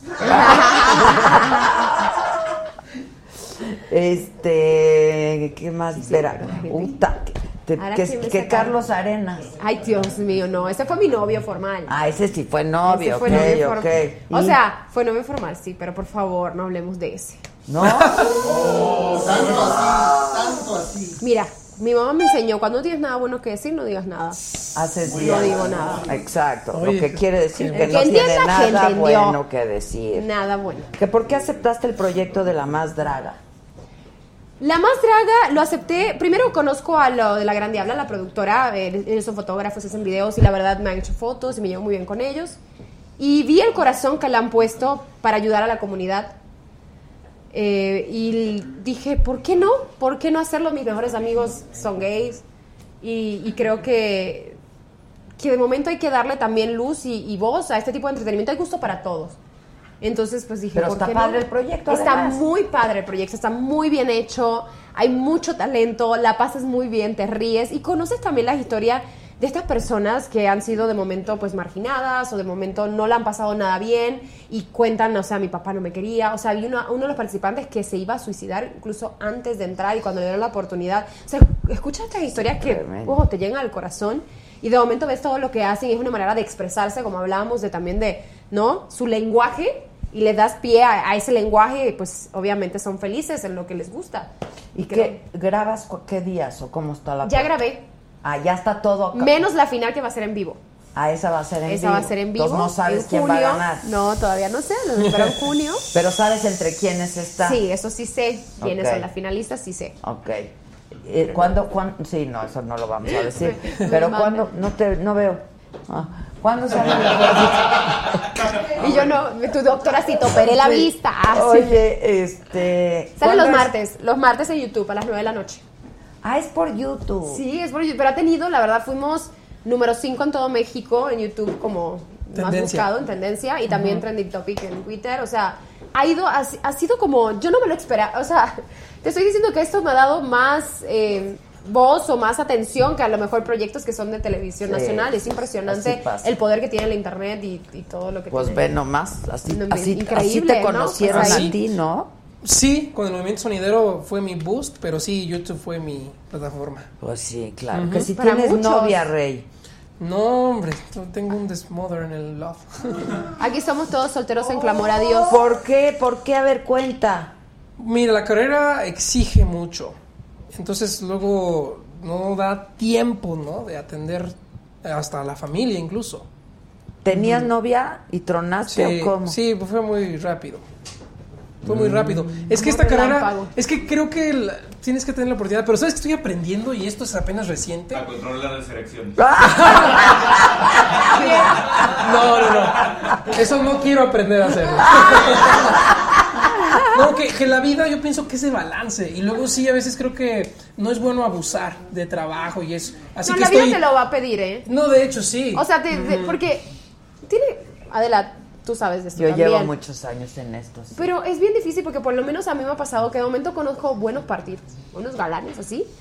Pero de momento se sienten inseguros porque yo soy una chica súper independiente. O sea, me vine sola acá, sí, estudié mi carrera, pero de momento también te estereotipan de momento por el personaje que jugué en Venga la Alegría y no se dan como el chance a, a conocerte o cuando te conocen les da miedo. No sé por qué. Entonces, para mí ha sido muy difícil en lo personal conseguir pareja. una pareja, pero yo me siento ya lista para compartir, porque de momento sí. Sí, es cierto. Estás aquí, allá, acá, no hay tiempo, la, la, la. Siempre hay tiempo, ¿eh? Pero para siempre el hay amor. tiempo. Siempre Pero dice, sí. como dicen en inglés, when there's a will, there's a, There's way. a way. Cuando hay una voluntad, hay manera. Entonces, yo sí creo eso también. Cuando alguien, alguien te conquista, tú sacas el tiempo. Y Siempre. lo sabemos todos. Entonces, Sí, eso sí a lo mejor es es porque no te han llegado de bien. que no hay de hecho, ¿eh? igual otra frase que me gusta que dice, el interés tiene pies, tiene, Tiene pies. coche, tiene celular, tiene. Pero bueno, ahí vas, ahí vas. Sí, ¿No? Sí. No, me estoy empezando ya a equilibrar porque no es bueno, te digo, abusar en el trabajo. Ajá. Sí, no. Oh, bueno, ahora estás joven, todo Sí, que Sí, quieras, ahorita estás muy que chavo, claro, y disfrútalo Sí. y disfrútalo mucho. Y Pero con- luego sí hace falta compartir, ¿eh? Sí. Ah, no, yo, Sí yo por eso falta. siempre digo Yo tengo mi que... perrito. Yo, yo- yo a varios. A él le hablo. este, siempre hay Ay, tiempo. no, para, el sí. no tengo para la- la pareja siempre sacas tiempo. Yo sí tengo un perro verdad. que me ladre, pero de momento no, no el que quiero. Así. Así pasa, sí pasa. Pero te sientes en un momento en el que quieres construir. O sea, La sí verdad, crees sí. en la familia. No, cre- sí, sí creo. O sea, obvio en algún punto, o- en hijos ni pienso porque creo que hasta que no conozca a alguien con quien realmente pueda ver eso, pues, no tampoco me preocupa, ¿eh? Claro, Si pues Dios sí. me lo quiere dar bien y si no también. Pero además tengo mi perrito tan bello, hermoso que amo. Lo iba a traer, pero no me atreví. Debiste. Ah. Aquí Oye, hay perros por pregunta. todos lados. Hace un momento mencionabas que eh, conoces chicos atractivos, pero que son inseguros. ¿no? Muchos. ¿Y eso ya resulta como un punto negativo? No, pues no, se pero van. ese problema es de él, no mío. O sea, se, se, se O sea, asustan o se intimidan. Ellos son y- los mismos que se ponen los peros. Ah, o sea, ya, yo, ya. yo así de. Y tú estás como open, culpa. o sea, Ajá, yo. Como que No sé, problema. además, o sea, uno está en este negocio, ¿no? Pero al final del día, cuando estás con una persona, eh, es Vanessa, la chica que salió de Puerto Rico y que trabaja en la tele. Nada más. Claro. O sea, hay mucho otro que conocer y de momento no sé. Se pone excusa. Es que o quieren que poco- no trabajes mucho y te vayas a viajar. Ay, no, ¿qué es Está eso? muy difícil la situación. Ahorita yo me doy cuenta que No. muy poca gente quiere amor. o sea, Nadie quiere compromiso. Exacto. Eso es el problema. Sí, está, está difícil. Y ahora estoy en la edad que dice tu edad y ya todos huyen porque dicen se quiere casar. Pero sí crees. yo Ya sí- sabes, yo yo creo creo que que- ahora, yo creo que los chavos ahora le entran más al compromiso que. Ay, no, mira, es que mira, los de mayor buscan a la chamaquita que le compran la Chanel y son felices. Porque no quieren como las tienen Pero tú- contentitas. tú- tú y yo nos Contentita, compramos pero yo puedo comprarme la mía y eso es que parece que les intimida. O sea, no, es que no entiendo qué pasa. por- Te lo juro, quisiera. Tú que eres tan brillante, dime qué está pasando en la cabeza de estos hombres hoy en día. No entiendo, no lo entiendo. Bueno, pero yo también creo que las mujeres tienen mucha culpa porque, como acaba de decir eh, Ray, dice, el interés tiene pies y coche y celular. Y por lo que yo veo platicar a los chavos de la edad, de, de tu edad, es que pues las chavas van por interés, ¿eh? Ay, Sí, muchas hay- también, hay qué horror. O sea, pero ¿qué, qué pasa? O sea, ¿dónde están los valores y lo que te gusta de una gente y lo que quieres construir con una gente, con una persona? ¿No? Ya no existe eso, te juro que no. Sí existe, pero está muy escaso. Y créeme que si se llegase a encontrar la persona, hay que agarrarla y no soltarla. Porque Pues está muy escaso. No, no sé. Pero sí, la- la- mira, una vez por ahí aprendí que el amor es un regalo. O sea, no es algo que puedes estar así como buscando a fuerzas. Claro. Es un regalo. Te llega. Además, también, algo que te voy a decir, uno, yo estoy muy tranquila ahora, tengo una paz increíble, nadie te molesta. Yo digo, el que va a entrar a mi vida también y yo le quiero aportarle y que él me aporte a Sí, mí. que no lata. Malos ratos, no, Vamos, mi que amor. Que sume, sí. Que sume y que no me Sí. reste, porque ahora mismo uno está tan tranquilo, llego a mi casa, que ahora llego a mi casa y saco a mi perrito a caminar por la Condesa. Chus, haces un llego Mira, a mi y si casa, no- veo Netflix. Y si no, en la última ahí está Tinder. Conozco varias amigas que han conseguido en Tinder, me sorprende. Ya Yo estoy a punto de abrir mi perfil en Yo Tinder. también conozco gente que... Pero y bien, re- ¿eh? Pero consiguen No. gente bien. Pero, A mí no me dejan bajar el Tinder. Pero es que dicen que el Tinder es nada más para relaciones ocasionales, ¿no? No, Para- no, Yo no. Pero yo- gente Sí, genial. genial. Hay en gente que se ha conocido en ti por Tinder Sí. y que son novios. O también hasta O que se puedes van a casa o amigos, ¿no? Mi amiga Jenny García, que, es un- que era bailarina de Venga Alegría, conoció a su novia actual en Tinder y fue una broma que la amiga le bajó el Tinder, la abrió. Entonces ella sí dijo, no, ¿cómo crees? Y un día aburrida empezó y creo que funciona, no sé cómo, algo que te da match. Sí. O tú la aceptas. Si los dos como- se gustan, ya, Ajá. ya se pueden Ya. contactar. Entonces así fue y lo cerró y ya son novios. Fíjate. Qué belleza. Y yo dije, güey, pues capaz debo abrir el Tinder. Pues sí, Pues sí. me lo bajaron. Claro, aprovechar la Claro, las, las aplicaciones. Ya sé, es que Es la que, vida a ver, hoy es otra vez, ¿dónde te encuentras a la gente? Yo no, nunca que sales. yo también nunca salgo, qué bárbara. Estamos yo pretendo que mi príncipe azul me toca la puerta, Sí, sepa dónde y me diga, aquí yo estoy. también casi no salgo. Pues, o en la Ah. saga. Ay, O ¿qué en- están pero en las plataformas. en las plataformas, hagan caso. Dice, Remix, aprovecha esta nenita. Este, Gracias por lo de nenita. Que en Tinder matan gratis. Ay, ¿qué? Mira, Ah, sí, yo en freak. esa- o sea, eso es, eso es cierto. Sí hay gente que no es real. Es o que- arriesgado, es pero, arriesgado. Pero que darle pruebas. Tiene uno que estar. Ajá, o sea, Ricardo Casares, un compañero es fácil, ya les es da fácil. pruebas increíbles. Ese es el rey del Tinder. Ya es fácil detectar a, a los falsos, la calidad de la fotografía, que las fotos se ven demasiado espaciadas, pides WhatsApp, una videollamada, o sea, ya es Sí, fácil. a ya es ver, fácil. videollamada es básica. Sí. ¿no? Mándame una sí. foto con un vaso en la cara. O la- así Sí, específica para sí, que sea, sí, ¿no? exacto. Di mi Si nombre, no o puede, sea. porque si le dice que mándame una diciendo foto. Ese ya es después, ¿no? Ese ya es después, el di mi nombre. A ver, dice Arturo dame tu teléfono. Yo sí quiero conocer. Yo no me espanto. Ay, Ándale. qué bárbaro. Pero mándanos tu, Pero tú sí te vas a espantar cuando lo veas. tus generales. Es cierto, es. Qué bárbaro. Dice, ahora la gente no se compromete. Está de moda no interesarse, no enamorarse, no involucrarse y eso está muy jodido. Está muy triste. Sí, una vez leí algo que decía que que qué mal que hoy en día tienes que siempre jugar al juego, como decir lo que sientes es un problema, te tachan de intensa, que sí, o sea, que el amor ahora no es como antes que se expresaba, como en los tiempos de Romeo y Julieta en poesía. No, ahora si haces algo, un detalle amoroso, hay que hacerlo, hay que pensarlo en lo contrario. Le voy a dejar de hablar tres días para Ay, que... sí. Y eso me da una flojera bárbara. Sí, o sea, de sí me gusta, me gusta, andemos. O Es sea, eso de... Ahora parece que sentir es vergonzoso. No, y esa, no le hables, todavía no le hables, No le espérate siete horas. Espérate. Ay, no. Ay, no. Es- Horrible. Ay, no es Es una cosa todo, terrible. es con Con, todo. con todo. Pues sí, la vida es muy corta al fin de cuentas. Como Sí. para Pues estar ahí sí. jugándole al tonto. Pues sí, que hables de... Toma nota. Pun- A ver, espérate, porque... ¿Pero quién? No, pues el que Pero si que- el que tenga oído para Mana, pero sí tienen muchos novios, porque mira, dice que hables de Carlos Quirarte. Ay, no, Carlos Girarte es mi compañero de trabajo, siempre me han... Ah, porque un día, es que yo soy bien competitiva, ¿no?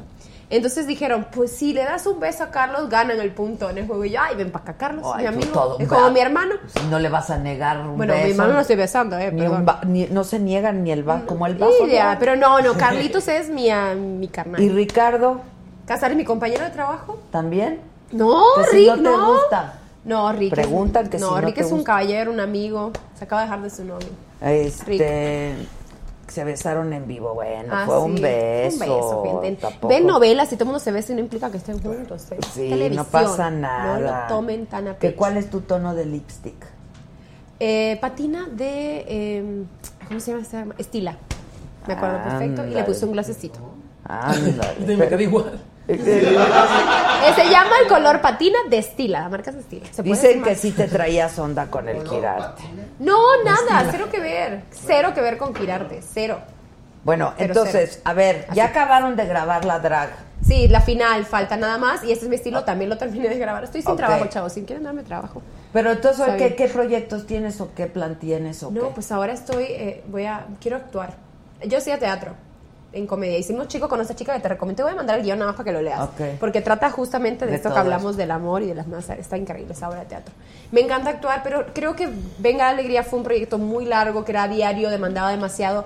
Y ahora que pues terminé la más draga, que solamente me falta la final, que sí también vamos a empezar a dar shows con la más draga en diferentes antros. Ah, y, y voy a hacer un playback que se mueren, o sea, no se lo pierdan.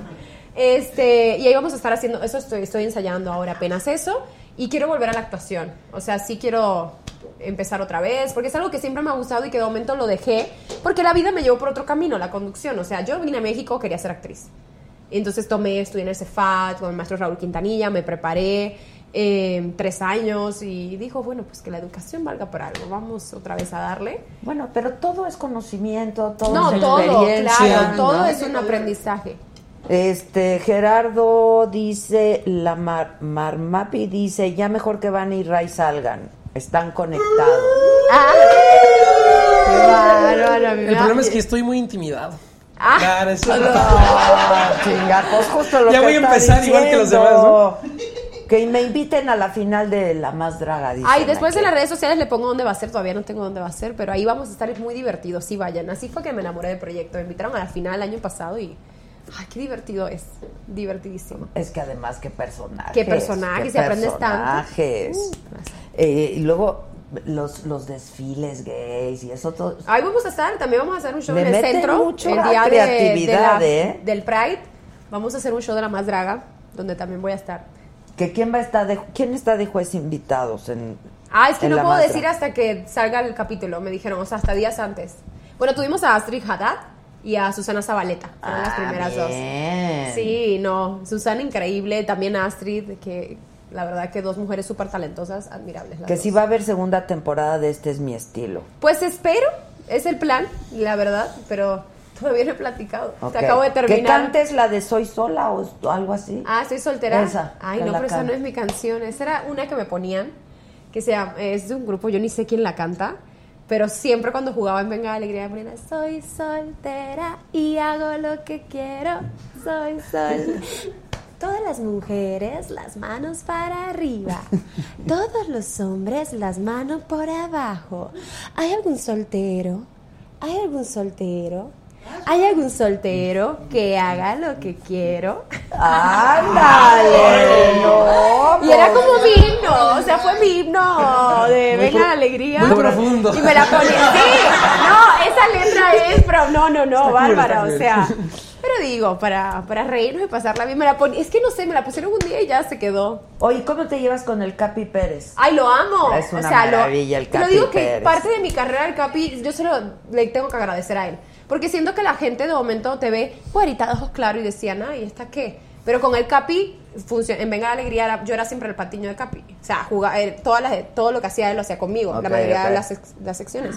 Entonces la gente aprendió a, a conocerme un poco ya más con sentido del humor y amo al Capi. Es que el Capi es es talentosísimo. muy, muy, talent- muy, y Se le ocurre de todo. O sea, lo amo. Que si vas sea. a diseñar ropa o algo así. Una ¿O vas a sacar tu este, marca o qué? Sí, bueno, pues eso es lo que todo el mundo hace, ¿no? Una playera y le pones tu estampa y ya. Pero- No, hazlo bien, eh, porque para tener playeras feas hay muchas. Espera, espera, para allá voy. No, no, no. Para allá voy. No te lo voy a permitir. Sí, exacto. Y fíjate que tengo una idea. De hecho, esta idea la, la formuló mi amiga de la NASA. Dice que a lo mejor se puede hacer una playera que tenga sensores y que pueda detectar ciertos niveles, no sé, tal vez de la presión arterial o de latidos del corazón, Qué bárbaro. linkeado al teléfono y a lo mejor y hacer tecnología en la ropa. Y yo Entonces- pensando hacer chamarras. Pero fíjate cómo se... Pero Es que ese es, ese es el momento en el que te das cuenta cómo dos cosas que aparentemente están distantes, como por ejemplo moda y tecnología, Se pueden unir. pueden fusionar. Que, bueno, que de hecho está súper fusionado ya. La, hay, hay Ya la- empieza la a haber relojes, tecnología. todo, Sí, que no, no, y la ropa. Sí. O sea, ver, la ropa, por ejemplo, térmica, pues es de una tecnología Ah, bueno. súper avanzada, por ejemplo. Ay, no. No es súper avanzada, es No, una resistencia. digo, que se- no estoy ¿Cómo hablando nos acaba ahí de dejar?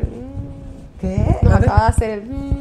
No, no, bueno, a comparación de lo que tú estás hablando, pero Sí. se supone que sí ya hay ropa que está Sí, conectada, o, no sé o- qué. o que tiene foquitos, ¿no? Eh. Y reacciona con respecto al sonido o algo así. No- Son- son no cosas sé. Ah, sencillas. Sencilla. Pero ya se está haciendo un pasito, ¿no? Sí, te entiendo, te O entiendo. sea, pues sí, sí, La tecnología está en todo. Esa es la verdad. es de que es las el cosas. futuro de la humanidad. Es el, sí, y el presente Así también. es. Pero siempre sin dejar de lado el impacto ambiental. Eso yo pienso que a veces se olvida mucho. Yo lo he visto porque sí hay proyectos que utilizan sustancias que dañan mucho el ambiente. Como ¿no? también la industria textil. Es muy, o sea, contamina muchísimo. ¿En la serio? verdad, Sí. ¿Por qué? Es de las más. A ver, ¿por qué? Ay, no me preguntes por qué. De las más. o sea, aquí el que da las Quería, explicaciones. quería saber por qué. Después te lo busco, lo leí. Pero no me acuerdo exactamente las razones específicas. Pero es que todo depende, depende de la fábrica, ¿no? O sea, Pero mira, por ejemplo, los teléfonos celulares, ¿cuántos desechamos? Todo el mundo tiene teléfono celular. Las baterías son altamente contaminantes. Creo que una sola batería de doble A ca- contamina toda la piscina de, de la, este, la alberca olímpica de la UNAM. O sea, una sola batería. Imagínate lo que hacen todos los teléfonos que hay aquí. Es, es- está tremendo. Es como una vez vi por ahí, decía, solamente cuando ya no haya que comer, los millonarios se darán cuenta Espérate, que el dinero no se come. Sí, no, el dinero no Es se que- Perdonen, voy a buscar la industria textil. Oye, pero ah, en lo que googleas, dime algo. Sí. ¿Tú vas a sacar tu ropa, tu marca? Sí, es lo que quiero, la verdad. Es algo ahora, algo que también sea muy estiloso a precios económicos también, porque la moda es muy cara. Sí, Muy, claro muy sí. cara. Es una industria, la verdad. Multimillonaria. Ay, ya sé. Mega ¿Sabes a quién me, re- multimillonaria. me recuerdo? A la señora Miranda Presley. Uh, La mira. la amo. Oye, ¿esa, esa persona existió? No, no, claro, No, claro. O sea, entonces espérate, espérate.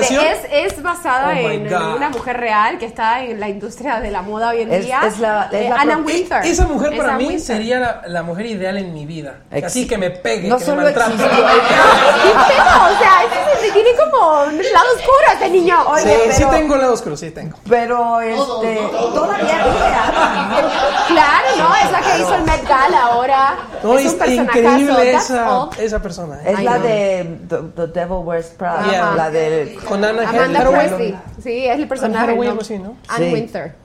Anne Winter, que ella es la que organiza el Met Gala, que es que se saca eh, fondos para el, mes- el museo. y el Met Gala que No, es fue apenas el lunes, Acaba de ser el impresionante. lunes y fue impresionante. ¿eh? De huevos como tocino, ¿no? No, no, fue una No, maravilla. eh, es que es por el tema. Y los es el- hombres maquillados, Dios ¿Cuál fue el mío. tema esta vez? camp, pero es es basado en, un- en una poesía de lo que es para esta persona el camp.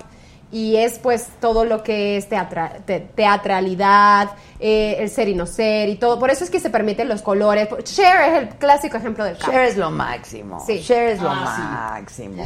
Fuimos a su concierto. ¿Ya Mira, has visto la contaminación de la industria textil. La industria textil es la segunda más contaminante del mundo después de la petrolera. Produce el 20% de las aguas res- residuales y el 10% de las emisiones de carbono en el mundo. Esto es más que todos los vuelos internacionales y los barcos de carga combinados. Tómela. Y luego Ahí está tu respuesta. Pero, gracias, Google. Es que no me acordaba de los Pero- detalles específicos. Pero ¿por qué será tan contaminante? No me explico, no me... Voy a buscar. ¡Qué bárbaro! No sé, no sé, no sé cómo. O sea, quieren por qué, quieren por qué. Pero, o sea, ¿o tú qué, qué te explicas? Pues que no, no, no, no sé. No, yo tampoco. ¿El, hil- el hilo de dónde viene? Yo la verdad no sé. de Mira, dónde viene un dice Santo Dios, me Emiran, van a dice- hacer- Dame otro teléfono, busca el hilo. Club de fans de Remix Unión Latina Oficial. Ah, muchos pues es que hay saludos. muchas, hay muchas, este, Aquí hay una explicación. bien fibras. rara, Que la mando. El algodón o Sí. poliéster, o sea, hay Dice, para producir un fibras. kilo de algodón se necesitan miles de litros de agua. Y los otros tipos de materiales que se utilizan usualmente, tales como el poliéster, el nylon o el acrílico, vierten hasta medio millón de microplásticos anualmente en los ríos que terminan en nuestros océanos afectando los ecosistemas marinos. Y ahí sigue, ¿eh? Pues Oye, está. y todo el dinero Así, que genera. Prada y todos ellos no querrán hacernos el favor de invertir en algo más limpio. Pues aquí, ahí. Pues a ver, hay que preguntarles. Déjame Oye, marcarle a mi amigo. dice- a mi amigo de Prada. Dice Dani Daniel, dile a Remix que me mande un saludo. Soy César Daniel Pérez Santiago de la Unidad Infonavit de Progreso. ¿Perdón? Eso. más despacio. No, dilo, eso. saludos. Dani Daniel, ¿no? César, Dani de progreso. Dani Daniel. César Daniel Pérez César. Daniel. De progreso. César Daniel, amigo, te mando muchos saludos hasta Ciudad de Progreso Industrial, allá al lado de mi pueblo. Saludos a toda la familia también. ¿No es Yucatán? En los Ah, alrededores. No, es Progreso Industrial es en mi pueblo. O a lo mejor es Yucatán. Bueno, a No donde sé. nos estés diciendo que Yo mandemos progreso saludos la para allá. con. Yucatán. Oye, que no te quiere Pati Chapoy. Ay, no, no sé. ¿No me quiere? No, al revés, yo creo que ella siempre me... Yo me llevo muy... Bueno, que yo sepa, me llevo muy bien con ella. O sea, te, te- Conmigo ha sido muy linda. Muy, muy, muy. bueno, No, bueno. pues, yo no, la verdad, te diría, porque yo la verdad no, tampoco No me tienes voy- pelos en no. la lengua. La verdad, muy linda conmigo, la señora Chapoy. Siempre me ha apoyado. Oye, ¿y tus papás dónde viven? ¿O qué? Mis papás viven en Puerto Rico. Divorciados, casados, divorciados. Otra vez. Se casaron y se divorciaron dos veces. Lo normal, muchacho. ¿Cómo con Ellos el mismo? mismos, sí, se casaron, se divorciaron, se casaron y se divorciaron. O sea, bastante cuerda soy para lo que, ah, sí, para lo que mis papás. ah, no. Caballo rojas. Sí, se casaron, se divorciaron, pero muy bien. Sí, mis papás igual se que llevan que el Pero se llevan increíble, ¿eh? Súper bien, o sea, se ¿Y van de tienes shopping. hermanos? Ay, ahí te va. A La ver. historia es complicada. Tengo a mi hermano mayor, que es de mi mamá y mi papá. Y tengo cuatro hermanos más de cuatro mujeres diferentes. Repite, porque me distrajo, me distrajo. Repítelo. O sea, somos cinco hermanos en cuatro mujeres de mi papá. Ok. O sea, mi hermano y yo, que somos de mi mamá, y las otros, ah, los otros tres son de otras mamás. Ok. ¿Y cómo se llevan entre No, yo increíble, porque yo siempre, o sea, de hecho me llevo muy bien con mis papás. Entiendo que a lo mejor mi papá no fue el mejor esposo, pero es un, buen papá. Claro, cada Y hora que mis hermanos no tienen culpa de nada. O sea, a lo mejor con ciertas mamás de ellas no me llevo, la verdad. Pero Ciertas mamás. Ciertas. ¿Cuántas mamás hay? son tres más. O- o- Ajá. Tres más tu mamá. Más mi mamá. Ah, o sea, son seis hermanos. Sí, me llevo bien con cuatro la última, la de la, mamá de mi hermano. Las otras dos, no. Ok. O- ok. ¿Y en, cuál, Y es lo el, saben. cuál es el estatus actual de tus papás? Muy buenos amigos. No, pero tu mamá es Ah, casada. muy bueno. Mi papá tiene una novia y mi mamá está sola. Ok. A la quinta, ok. Dice. Pero era increíble. Mi papá vino a comer en Navidad con nosotros. O sea, no importa que tenga novia, él pasa Navidad con mi mamá, y mi, herma- mi hermano y yo. Dice Kevin Ontiveros, Adela, invita a las dragas de la más draga. Sí, Estaría estaría bastante increíble. divertido. No, te vas a divertir. sí, tráelas. Te vas a divertir. ¿Qué Tú dime cuándo y te lo organizo. finalistas? No, que eso no te puedo decir quiénes son. No, no, por eso, pero cuando Ah, ya bueno, si acabe, quieres para, para ya la temporada para final. el final traes a las la finalistas, a, Va. a- a- a dos o tres, ¿no? Es que son bien grosas. Hay que todo. No, no, yo iba a meter la pata, está bien, me callo. ¿Qué? Ahorita te digo, fuera de cámara. Ok, eh, Mirandi Rodo dice, queremos que Rey conozca a Vicente Fernández. ¿Quiénes son tus ídolos musicales, digamos? Pues sí, tengo bastantes.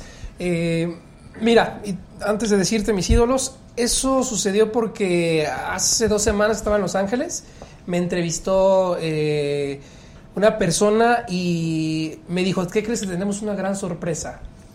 Dice, tengo a alguien en la línea que te quiere saludar porque le, le hablamos de ti.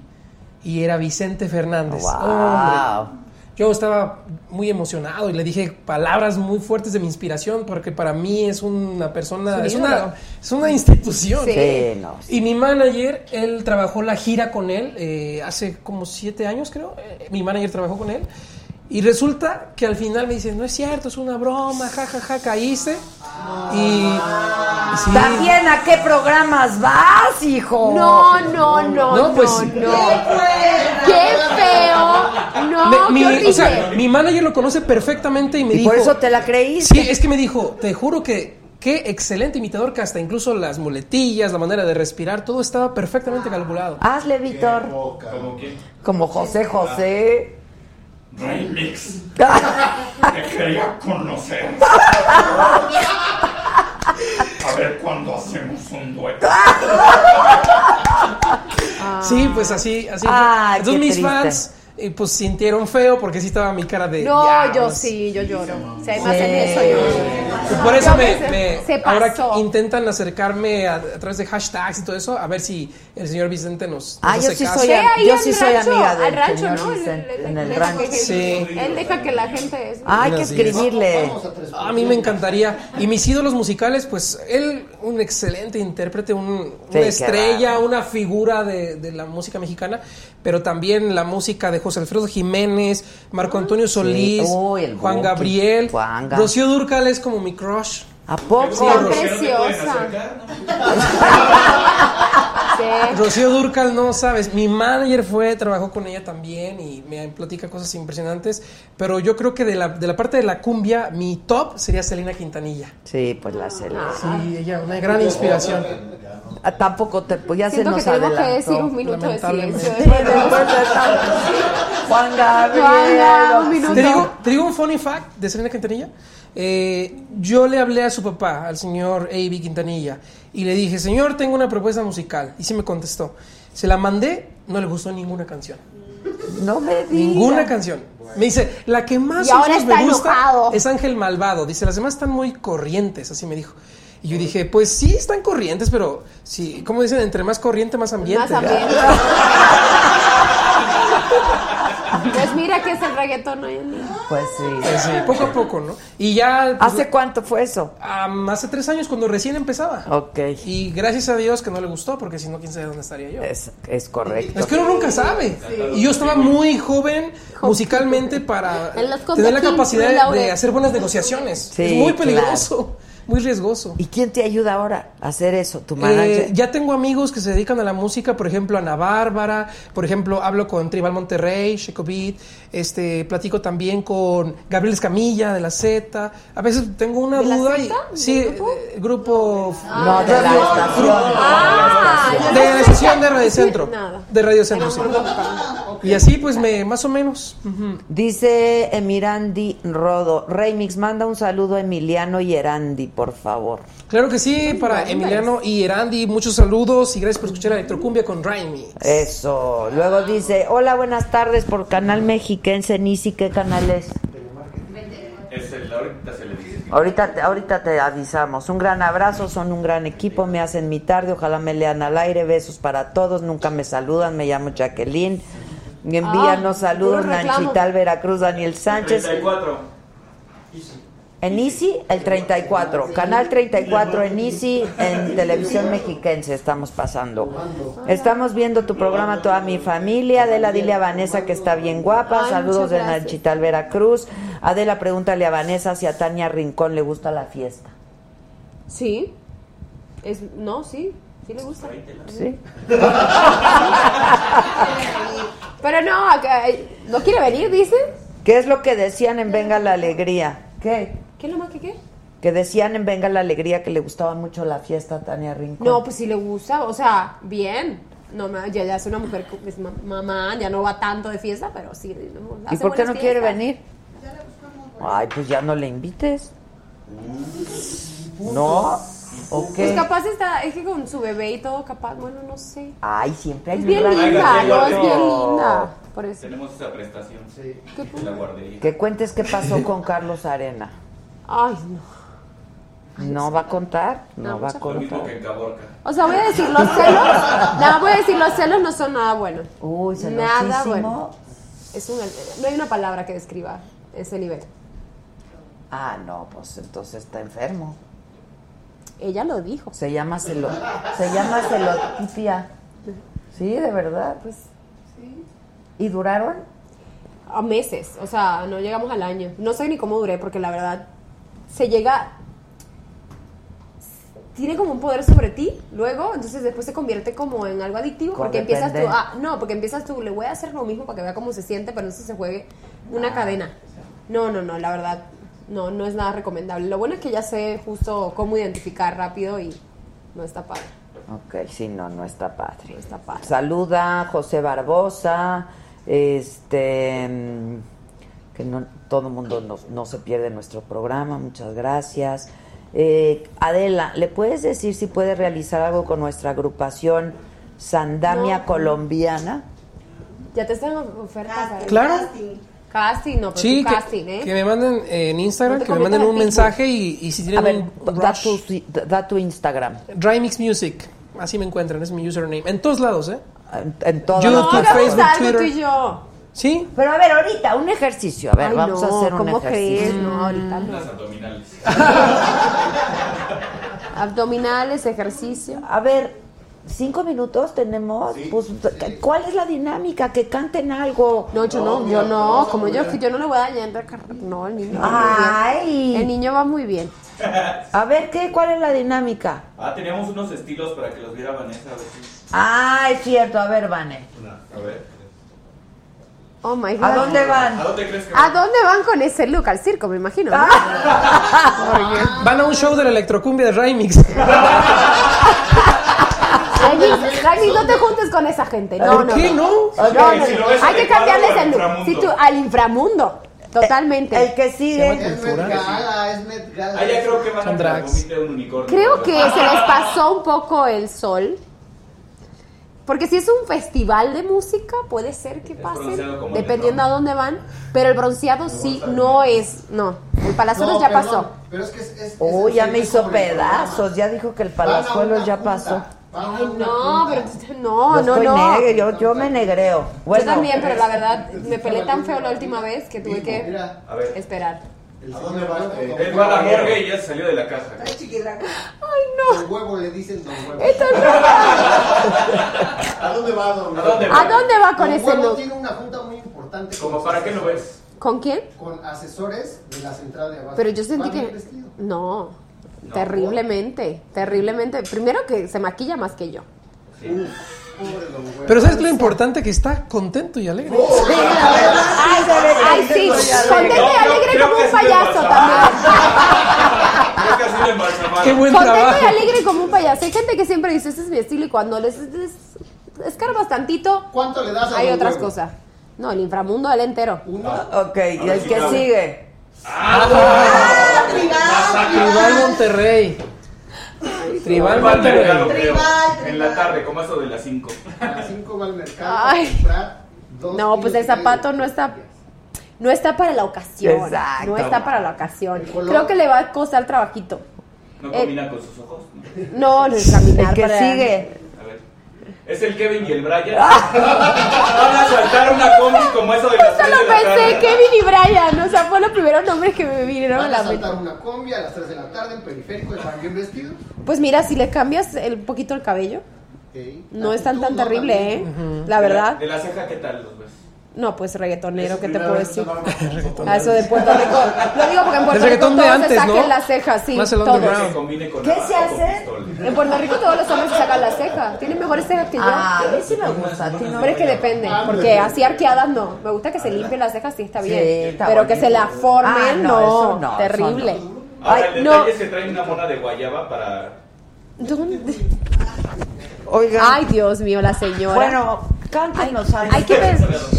Es que hay que pensar que este tipo de telas la da volumen. da volumen. ¿Sabe- ¿Sabes de qué me acordé cuando vi la- esto? De Maluma hace tres días, ¿no? Se no parece. Lo vi, no lo vi, no Ay, lo vi. En el que en el Met Gala se vistió de mosquino.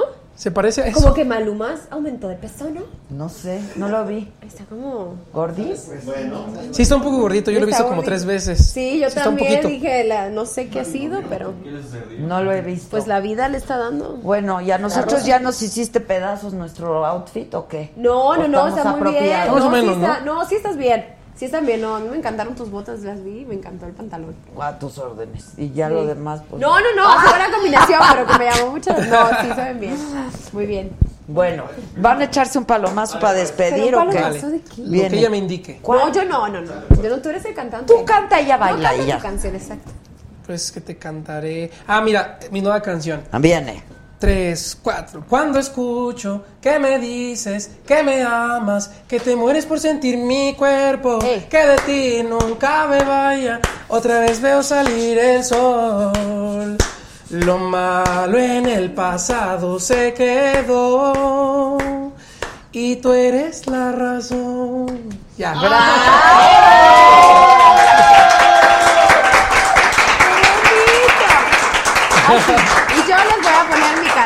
Ah, Ay, pues sí. Oye, bueno, entonces, todas tus plataformas Remix, tú, Remix Music. Remix Music. En Instagram y en Facebook y todo estoy como Vanessa Claudio, y, pero en Twitter estoy con mis iniciales, VZCR. Por eso mismo yo lo hice todo homogéneo para no tener que explicar cada No, es que Twitter cuando me está criticando, pero le voy a contar mi, rápidamente. Ya había una de Vanessa Twitter. Claudio. No, cuando empezó Twitter, a mí me gustaba un chavo. Y yo quería como ver casi se puse hizo como para que no me identificara. Ah, ya se quedó. Y ya se quedó así, además que quepo en todo cuando dicen, hola amigos, siempre quepo, son cuatro letras, si lo haces muy largo, nunca cabe tu nombre Ok, entero. claro. En Twitter sí, porque son cuántos, ciento cuántos, 60 caracteres ya, Sí. Aumentó. Aumentó, aumentó, por eso que ya no sé, antes eran 140. Oigan, pues qué guapos, qué talentosos, felicidades. Gracias. Qué gusto tenerte aquí. A ti por Nos recibirme. cuentas tus próximos proyectos. Sí. Vane, a ti te Muchas vamos gracias, te veo, te veo en la final con las, con- te traigo Exacto, a la finalista. Exacto, sí, aquí nos ya vemos. quedamos, ¿eh? Sí, ya, ya, ya, ya. Entonces te vemos por YouTube, te vemos en Azteca. Ahí estamos. Y lo que Y en mis redes sube. sociales. Y en tus redes sociales. Gracias a todos, los amo, hasta mañana.